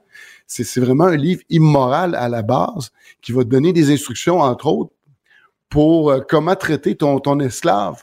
Savais-tu que dans la Bible, euh, je vais re- euh, il y, a, il y un passage qui va te donner des instructions comment euh, battre ton esclave. Ah oui. Parce que si tu bats ton esclave et qu'il survit, tu rien à te reprocher. Par contre, si ou- après l'avoir battu, il meurt, ben là, là ça se peut là, que tu aies des comptes à rendre. Mais par contre, Et ça, c'est drôle parce que les croyants disent, Voilà. ouais, mais il faut pas, tu sais, ça, c'est, c'est, c'est vieux, etc. Bon, tu sais, on dirait, ils font du cherry picking, ce qu'on appelle en anglais. Ben oui. C'est-à-dire, ils prennent dans la Bible ou dans le Coran ou dans la Torah ce qui fait leur affaire, puis les autres affaires qu'ils aiment pas, ils mettent ça, euh, bon, sous le tapis. À un moment donné, c'est la, c'est-tu la parole de Dieu? C'est pas la, c'est pas la parole de Dieu. C'est la parole Ben, de Dieu, ben, tu prends tout. Exactement. D'ailleurs, c'est une, c'est ce que je mentionne dans, dans mon livre, Les chimpanzés rêvent-ils le paradis des bananes, où j'invite le, si c'était le cas, justement, qu'il fallait faire un cherry picking, d'enlever tout ce qui est vraiment obsolète et de garder ce qui est vraiment euh, acceptable. Je pense qu'il va rester un contenu l'équivalent d'un feuillet paroissial en bout de ligne. Là. Il ne restera, pas grand-chose. Et Guy, tu parlais d'agression sexuelle et d'allégations d'agression sexuelle. Euh, Il y, a, y a une question qu'on ne se pose pas comme société, c'est que tu sais, à un moment donné, il y en a tellement qu'on devrait se dire, ben, c'est pas l'institution elle-même qui est foquée. Non, on dit tout le temps, non, ce sont des, c'est des responsabilités personnelles. Ce prêtre-là était pas correct, puis ce prêtre-là était pas correct, puis ce curé-là était pas correct. Puis, à un moment donné, il y en a tellement qu'il va falloir se poser la question, attends une minute, c'est parce qu'il y a un problème dans l'institution elle-même. Non, effectivement, ça, tu m'amènes exactement là, ce que je voulais que tu m'amènes, c'est sur l'aspect systémique de la chose. Oui, là. oui. Parce que ici, euh, tu sais, on on parle pas de quelques anecdotes ici à gauche et à droite. Il y a l'aspect systémique et ça, c'est un mot qui, qui, euh, qui, est cher à un certain mouvement. Oui. si on veut parler de quelque chose de systémique, on en a un exemple vraiment patent ici.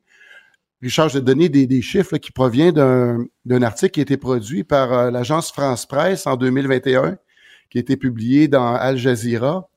Puis il faisait une recension justement de, de, de, de différentes en, enquêtes qui ont été menées dans différents pays. Et là, je t'en donne quelques exemples. Là. Euh, en France, on répertorie entre 1950 et, 2000, et 2020, c'est une période de 70 ans, 216 000 victimes d'abus euh, sexuels en France? faits par des en, juste en France, juste en France. En Australie, on dit que 7% des prêtres ont été accusés entre 1950 et 2010 euh, d'abus de, de, sexuels. Fait qu'on parle d'environ 4444 incidents. Euh, en Allemagne, c'est 1676 membres du clergé qui ont commis des agressions sexuelles contre 3677 mineurs, euh, principalement des garçons de moins de 13 ans entre 1946 et 2014. Et tu te souviens aussi du fameux le, le film, le, le, fabuleux film Spotlight, Spotlight. et qui mettait de l'avant justement la fameuse enquête qui avait été faite par le Boston Globe qui a justement mis au jour tout l'aspect systémique euh, du clergé, même qui, remonte jusqu'au Vatican, qui avait tendance à protéger ces prêtres-là qui étaient coupables d'agression. Fait qu'au lieu justement de les éjecter ou de les faire euh, juger par la, justice, tout ce qui se trouvait à faire, c'était de les passer d'une paroisse à une autre où oui. il, récidiv... il allait récidiver. Et, et, ça, euh, et, ça, et ça, pour reprendre le mot à la mode, ça, c'est systémique. Et, Guy, moi, je, je, lis souvent sur les médias sociaux, les gens disent Ah, mais si on permettait aux curés de se marier, il y aurait moins d'agressions contre les enfants. Je suis pas sûr, moi, ce lien-là. Je suis pas convaincu, euh, toi. Je, ben, euh, je, je te dis pas que ça serait la, la, la, la, la solution à, à, tout, là, mais disons que ça aiderait. Ça, ça, ça irait pas nuire. Ouais. Euh, parce que l'élément du célibat, je pense que là aussi, il faudrait qu'un jour l'Église se mette à jour. Euh, parce que c'est quand même obsolète, parce qu'une des, des, préoccupations euh, de l'Église à faire en sorte que les prêtres soient, soient célibataires, bon, évidemment, on va mettre en on va mettre en avant-plan le fait que ça leur permet de, de se de se dédier entièrement là, leur vie à Dieu et ainsi de suite et de se concentrer strictement là-dessus mais euh, l'Église est aussi une, une c'est une business, fait que les autres calculent le sous, que des prêtres soient mariés, qu'il y ait des familles, il y a un coût rattaché à ça. Ça fait qu'il y a aussi un côté économique de faire en sorte que les prêtres soient pas mariés. Puis aussi, il y avait une crainte que euh, les prêtres avec leur famille, il y avait des craintes que justement qu'il y ait une forme de népotisme, puis que des biens ecclésiastiques euh, passent aux mains justement de membres de la famille de ce prêtre-là au moment de l'héritage. Fait que justement, il y avait des préoccupations très économiques par rapport à ça. Et, et, et, très bon. Oui. Et, et, Guy, euh, si, si l'Église catholique était une entreprise, ça ferait longtemps qu'elle serait fermée. Elle serait fermée. On dirait, ah, non, il y a un problème avec cette entreprise-là. Là. Absolument. C'est-à-dire, moi, c'est-à-dire, outre le fait que je ne crois plus du tout, euh, euh, justement, à, à aux histoires attachées au Dieu abrahamique qu'on décrit dans le christianisme ou dans, dans le judaïsme ou même dans l'islam, euh, je me suis retiré de ça. Mais aussi, j'ai poussé ma démarche à m'apostasier parce que justement, je voulais pas que mon nom soit encore associé à cette euh, euh, moi je, je, considère ça comme une organisation criminelle littéralement là. Je veux dire, dès le moment que il y a des crimes qui sont commis puis que tu fais tout en ton pouvoir pour, pour les cacher, euh, balayer ça sur le tapis pour les cacher, ben moi tant qu'à moi, tu es une organisation criminelle. Exactement. Et les gens qui parlent de racisme systémique et tout ça, ben là, là ça, ça c'est systémique. Et ça, il y a un problème dans l'institution. Il faut vraiment euh, y faire face. Euh, c'est sur ta page Facebook, ce texte-là. Et les gens peuvent aller le lire et commenter. Merci beaucoup. Guy Perkins. En passant, je m'excuse pour ma voix. Je pensais revenir de France avec un accent. Finalement, je suis revenu avec une grippe. c'est dangereux aller en France. Salut. Ah oui, Salut, Guy Perkins. Salut, Richard. Bye. Bye. Sa vulgarisation est d'une grande clarté. La controverse adore Richard. C'est comme ça. Les rencontres de l'air. Lieu de rencontre où les idées se bousculent. Où la libre expression et la confrontation d'opinions secouent les conventions. Des rencontres où la discussion procure des solutions. Des rencontres où la diversité de positions enrichit la compréhension. Les rencontres de l'âtre de l'art. Alors, Jean-François, toi qui as eu de la difficulté à te faire servir en français dans une station de ski euh, à Charlevoix, tu as vu qu'il y a de plus en plus de plaintes déposées à l'EQLF concernant les régions, à Québec, entre autres, Québec, des gens de la difficulté à se faire servir en français à Québec. Est-ce que tu es surpris? Bah, écoute, surpris. Euh, en tout cas, euh, euh, inquiet, parce qu'évidemment, c'est un article du Journal de Montréal qui a fait euh, le relevé à partir des données de l'OQLF du nombre de plaintes déposées et comparé les années 21, 22 et 22, 23. Donc, c'est juste les deux dernières années. Il est certain qu'avec l'augmentation de la présence, par exemple, d'immigrants temporaires, qui, au point d'entrée, n'ont pas d'obligation de connaître le français. Mhm. Euh, c'est un peu, ben, et, le fait que des, des, des, employeurs dans des services les embauchent, ben, des, des, citoyens sont aux prises avec des gens qui peuvent pas leur, servir les servir en français. Je vous donne une ou deux, un, deux exemples. Par exemple, sur la langue de service, à Québec, il y avait 56 plaintes l'an dernier, 67 euh, l'année suivante. Euh, à Montréal, évidemment, ça augmente, mais à Laval, ça augmente beaucoup. Dans l'Anaudière, ils sont passés de 19 à 27 euh, et en Montérégie, de 187 à 218. ça augmente partout. Ça peut pas être anecdotique. Je tiens à dire que c'est, ce n'est pas le cas de travailleurs sur la ligne de montage qui euh, ont des collègues avec lesquels maintenant ils peuvent pas parler français. Ça, ils, ils déposent pas de plainte pour ça. Donc, c'est seulement l'interface entre les services. Et c'est pour ça que le gouvernement Legault, qui a, qui a, posé des bons gestes pour le français depuis qu'ils sont là, ne pose pas, bon, par exemple, que tous les futurs immigrants permanents aient une connaissance du français minimal au point d'entrée. Ça, j'applaudis à ça. Ça fait 15 ans que je le demande. Maintenant, sur les, sur les temporaires, il n'y a aucune demande qui est faite. Puis même, il dit, si après trois ans, pour renouveler votre permis, vous avez un niveau 4, vous allez pouvoir le, le, le, renouveler, mais un niveau 4 ne permet pas de travailler au McDo, au Tim Hortons. Et donc, c'est clair que, encore une fois, je ne blâme aucune de ces personnes qui ont respecté les règles, mais les règles n'étaient pas suffisamment strictes pour offrir un service en français à Montréal et maintenant ailleurs. Qu'est-ce que tu en penses, Marie? Je, je, je, vais commencer avec une confidence. On a fait une chronique là il y a quelques semaines sur la langue et vous me disiez que euh, régulièrement ça vous arrivait d'aller dans des commerces à Montréal où on parlait seulement ben français ou des commerces de façon générale. Ben ça m'était, je vous disais moi ça m'arrive jamais. Ben ça m'est arrivé pas plus tard que la semaine dernière et euh, ça fait un choc. Ça fait un choc. Je vais le nommer McDonald's au Madrid où j'arrête de prendre un petit café.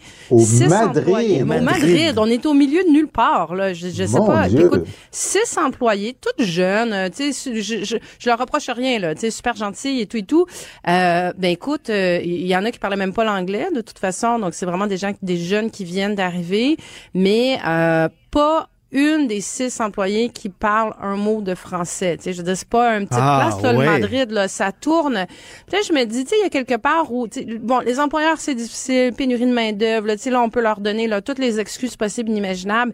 Mais moi, la langue de service, là, c'est quelque chose sur lequel j'ai toujours fait une obsession. J'en faisais une obsession quand j'étais ministre responsable en français. C'est un, c'est un, une variable sur laquelle on doit toujours être vigilant parce que peu importe le, le, le le, niveau de vitalité du français, c'est quelque chose qui est toujours à risque de, de, de s'appauvrir, de, le, comme on est dans un bassin anglophone, justement, l'espèce de bonjour ça peut aller plus loin que ça. Mais Marie, penses-tu, que tu pourrais travailler avec le public à Toronto si tu connais pas un mot, dix mots d'anglais? La réponse est non.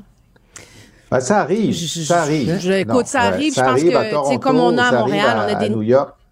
Oui, c'est ça, tu sais, quelqu'un qui arrive, qui est dans un petit commerce, euh, un nettoyeur, un dépanneur, ah je pense qu'à un moment donné, il faut leur laisser le temps d'apprendre la langue aussi, mais là, on était dans un contexte, je pense que dans ce contexte-là, moi, ce qui me, ce qui me, ce qui me choque, c'est la responsabilité de l'employeur d'avoir au moins une personne, tu sais, là, moi, laisser le temps aux gens d'apprendre le français, là, j'en suis, là, tu sais, il faut que tu prennes le temps d'apprendre une langue, il faut au moins que tu quelqu'un qui soit capable de, de, de, de les accompagner là-dedans, qui soit capable de répondre aux clients qui sont là aussi. Donc, je me dis, oui, il y, a un glissement à ce niveau-là. Mais Jean-François, si tu parles pas un mot de français, tu vas travailler dans l'entrepôt derrière, puis tout ça, puis pour travailler avec le public, ça te prend une connaissance minimale du français. On ne veut pas parler de, de, de, l'œuvre de Victor Hugo avec ces gens-là, là, mais tu sais, se faire servir en français, non? Exact. Mais euh, puis donc, Là, surtout je suis pas d'accord, moi. Tu me laisseras, euh, je compléterai après. OK. OK. Parler de Victor Hugo.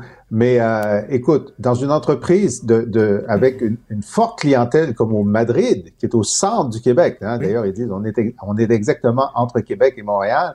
Euh, l'employeur doit toujours avoir quelqu'un qui parle français. Ça, ça ne se peut pas qu'il y ait six personnes qui peuvent pas parler français. Ça, c'est une mauvaise gestion. Puis deuxièmement, ben, qu'est-ce que l'employeur fait? J'aimerais ça le savoir. Euh, pour euh, enseigner le français rapidement à ces gens-là parce que euh, il en va de la qualité de la relation, puis même de la mauvaise publicité qui pourrait être faite sur une chaîne très écoutée, par exemple, s'il fallait que quelqu'un qui travaille à la radio-télé donne, donne cet exemple-là. Mais je veux juste te dire qu'effectivement, on va à Toronto puis à, puis à, à New York, puis des fois, on tombe sur des chauffeurs de taxi qui peuvent parler ni français ni anglais, ça arrive. Mais je pense que le phénomène qu'on est en train de vivre au Québec dépasse euh, l'anecdote là qu'on peut vivre ailleurs. Marie, est-ce qu'on les relègue à l'entrepôt? Euh? Non, non, surtout pas. On les relègue pas à l'entrepôt. Puis je te donne un exemple, Richard, qui est très concret, qui fonctionne.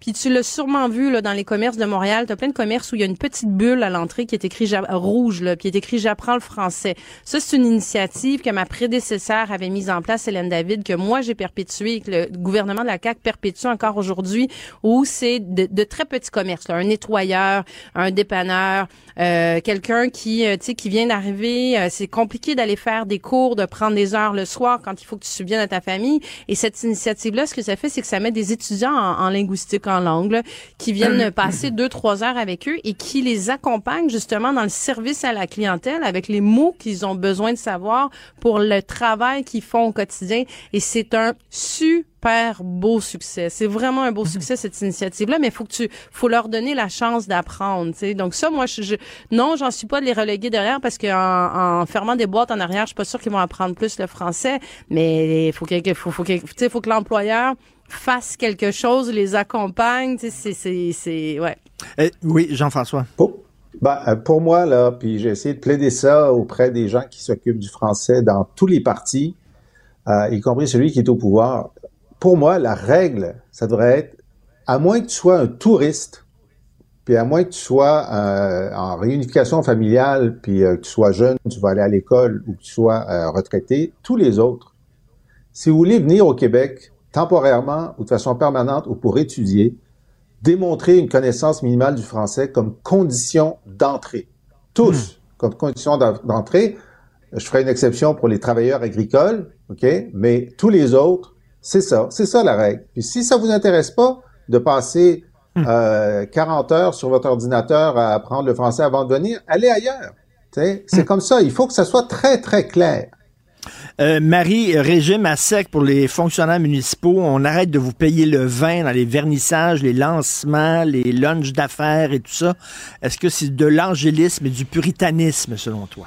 Ben, c'est certainement le retour du balancier. Là, on a vu qu'il y a eu beaucoup, euh, beaucoup d'excès euh, de, de, de d'huîtres et euh, de factures très salées de vin. Je pense que c'est peut-être pas mauvais qu'il y ait une petite réflexion qui soit faite là-dessus. Puis des fois, Euh, tu sais, le, le, les bureaux d'enquête, justement, le journal, quand il sort ce genre de dossier-là, le, le, grand, le grand avantage, c'est que ça vient peut-être un peu inquiéter certaines personnes à être un peu plus vigilants.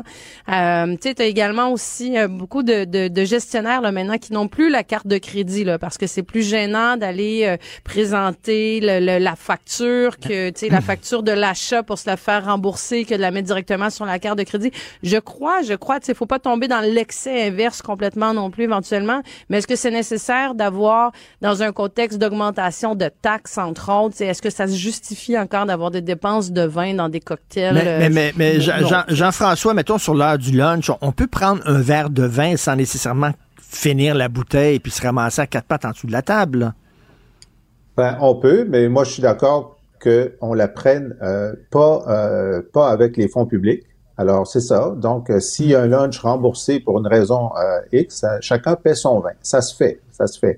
Maintenant, je tiens à dire que pendant qu'on va jusqu'au dernier verre de vin dans les vernissages, là, dans les vernissages, on ne pourra pas prendre un verre de vin cheap gratuit. Ça, je trouve ça un peu fort.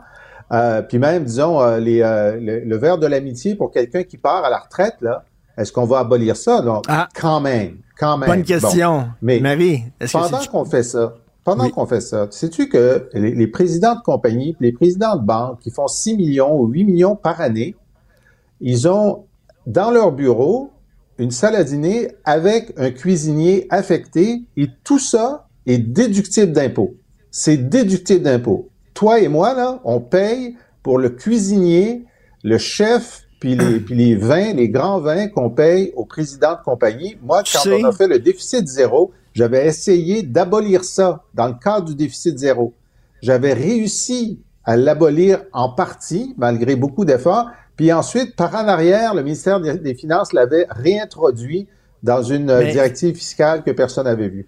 Écoute, Jean-François et Marie, à un moment donné, j'étais journaliste à voir et Léon Courville, qui était banquier, euh, aimait beaucoup mes chroniques. Je sais pas, il s'ennuyait sur l'heure du midi, donc il m'appelle, puis euh, je connaissais pas, moi, voulez-vous venir dîner dans mon bureau? Et effectivement, dans son bureau, attenant à son bureau, une petite salle à dîner privée avec, tu sais, la cloche, là, ah, tu sais, avec le, serviteur avec des gants blancs, là, qui enlève la cloche et tout ça.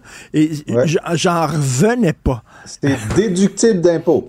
Alors, Marie... je pense que c'est une question d'équilibre. C'est là, on, là, c'est pour ça que je dis là, on est dans le retour du balancier. Est-ce qu'effectivement, faut, euh, est-ce que le vin d'amitié que souligne euh, Jean-François, tu sais, il y a, y, a, y a, quelque part où il faut pas perdre la cohésion d'équipe non plus. Tu sais, je voyais tous les soupers de Noël qui étaient annulés. Euh, par, là, à un moment donné, il faut que tu gardes. Là, après ça, on va nous dire, ah ben là, on n'est pas capable de garder nos employés parce qu'on n'a pas de, on n'a pas de, de, de, de corps à l'intérieur où on, on a un esprit d'équipe. Ben Mais tu sais, est-ce que ça, c'est une question, c'est une question de balance. C'est parce qu'à la fin de l'année, là, ta facture, elle peut pas dépasser 100 000 pièces de vin. Ça n'a pas de sens. Puis là, je pense qu'il y a un moment, l'OPCM, c'était un peu ça. C'est que là, il y avait plus de limite. Là. Ben, merci beaucoup et j'espère que c'était du café ou de l'eau qu'il y avait dans ta tasse, euh, Jean-François.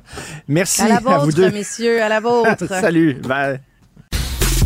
On voyait que les Américains devaient marcher sur leur fierté et leurs principes. Une liberté de penser. Mais il le fait d'une façon particulièrement grossière et maladroite. Une force internationale. Et même, on va plus loin. Luc la liberté. T. Alors, Luc, euh, aujourd'hui, il vote sur une procédure de destitution de Joe Biden. Non, non, non, non, non. Ah non? Tu, tu es, ah, tu es une procédure de destitution. Il t'en manque une. Donc, en fait, c'est pour Alejandro Mayorkas. C'est le, le secrétaire ou le ministre, si on veut, de la sécurité intérieure. Euh, on lui a, on a relevé deux chefs d'accusation contre lui parce qu'il y a une procédure à suivre hein, pour accuser quelqu'un dans, dans, une procédure de destitution, ce que Donald Trump a vécu deux fois. Il faut d'abord qu'il y ait une enquête, ensuite qu'il y ait un comité qui rédige l'acte d'accusation. C'est déjà fait dans le cas de M. Mayorkas. Et ensuite, il faut qu'il y ait 50% plus 1 de la Chambre des représentants qui vote pour la mise en accusation. Ensuite, ça s'en va au Sénat. C'est le Sénat qui devient ni plus ni moins que le tribunal. Que reproche-t-on, M. Mayorkas? Euh, tu seras sans doute pas étonné. Hmm. L'accusation vient de la mouture actuelle des républicains purs et durs. Les juristes disent que ça repose sur du vent, sur rien. Ce qu'on lui reproche, c'est d'avoir manqué à son devoir euh, dans la gestion de la frontière, finalement, de ne pas effectuer son travail, qui est celui de protéger les Américains. Euh, comment on prouve ça? Est-ce que le problème à la frontière, Ben oui. c'est celui de M. Mayorkas ou c'est celui qu'on traîne depuis, je pense qu'on peut dire maintenant, des décennies? Ben oui. Euh, tout, ça pour, tout ça pour dire que dans, dans le monde dans lequel on vit, euh, c'est pas grave de gaspiller des fonds publics pour accuser quelqu'un alors qu'il n'y a rien euh, qui justifie une telle procédure. Alors on verra. Ils ont une très très courte majorité, hein, les, les républicains à la Chambre. Ils ne peuvent se permettre que deux défections. Donc, si on n'a pas, si on on n'a pas suffisamment de votes, ben c'est toute la procédure qui tombe Mais- à l'eau. Il y a déjà une défection, Richard. Donc, on verra dans Ah. le vote aujourd'hui. Est-ce qu'il y a un autre républicain qui dit, moi, j'embarque pas? Euh, pour le moment, en tout cas, ça ne regarde pas très bien pour les républicains. Et je répète, euh, il ne sera pas condamné, M. M. Non. Mayorkas. Un, parce que c'est une procédure politique. Les démocrates au Sénat vont sauver M. Mayorkas si jamais on devait l'accuser.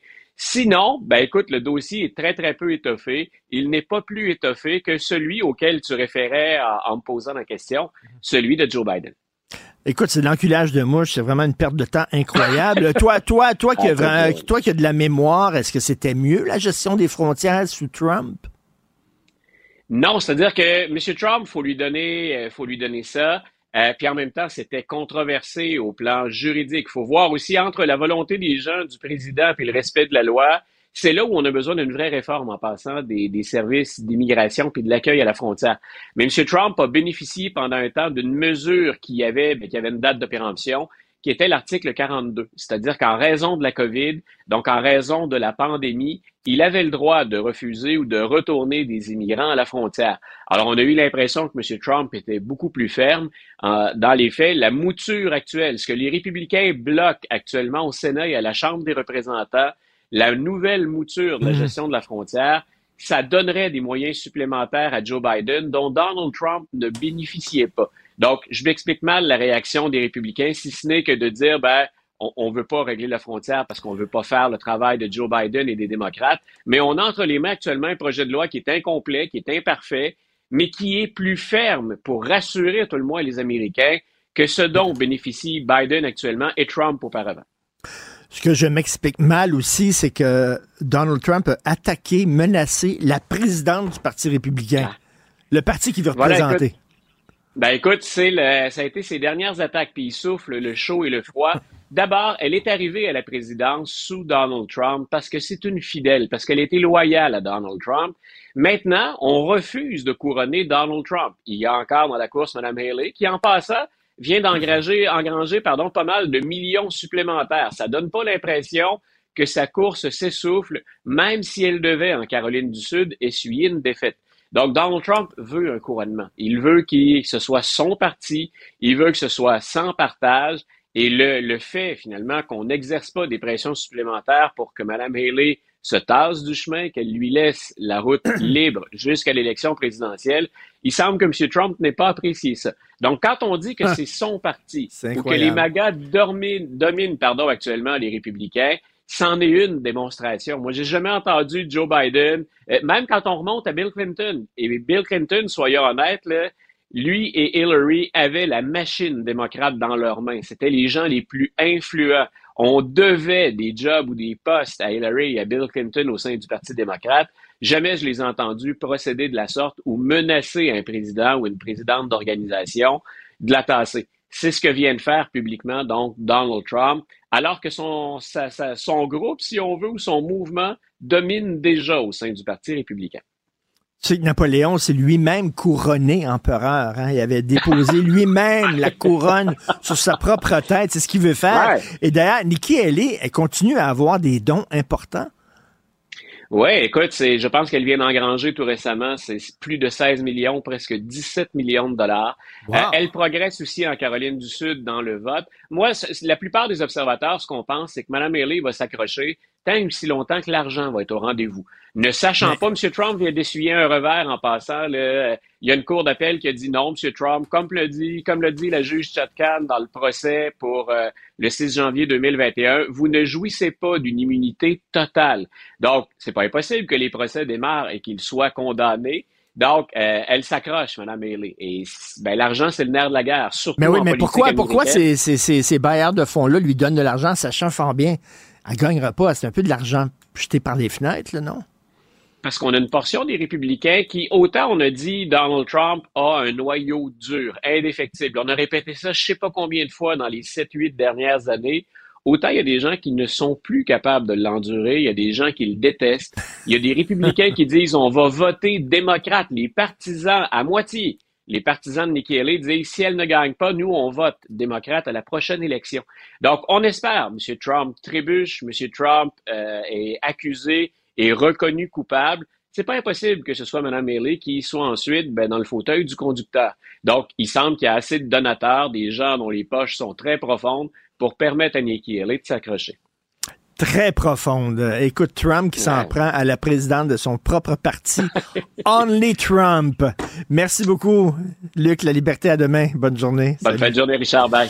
Alors, ben, merci pour la recherche, Florence Lamoureux, pour ton travail formidable. À la réalisation, la mise en onde de Tristan Brunet-Dupont. Merci beaucoup. Et a Jean-Philippe Leroux, le petit nouveau aussi, qui a un peu manipulé euh, certains boutons.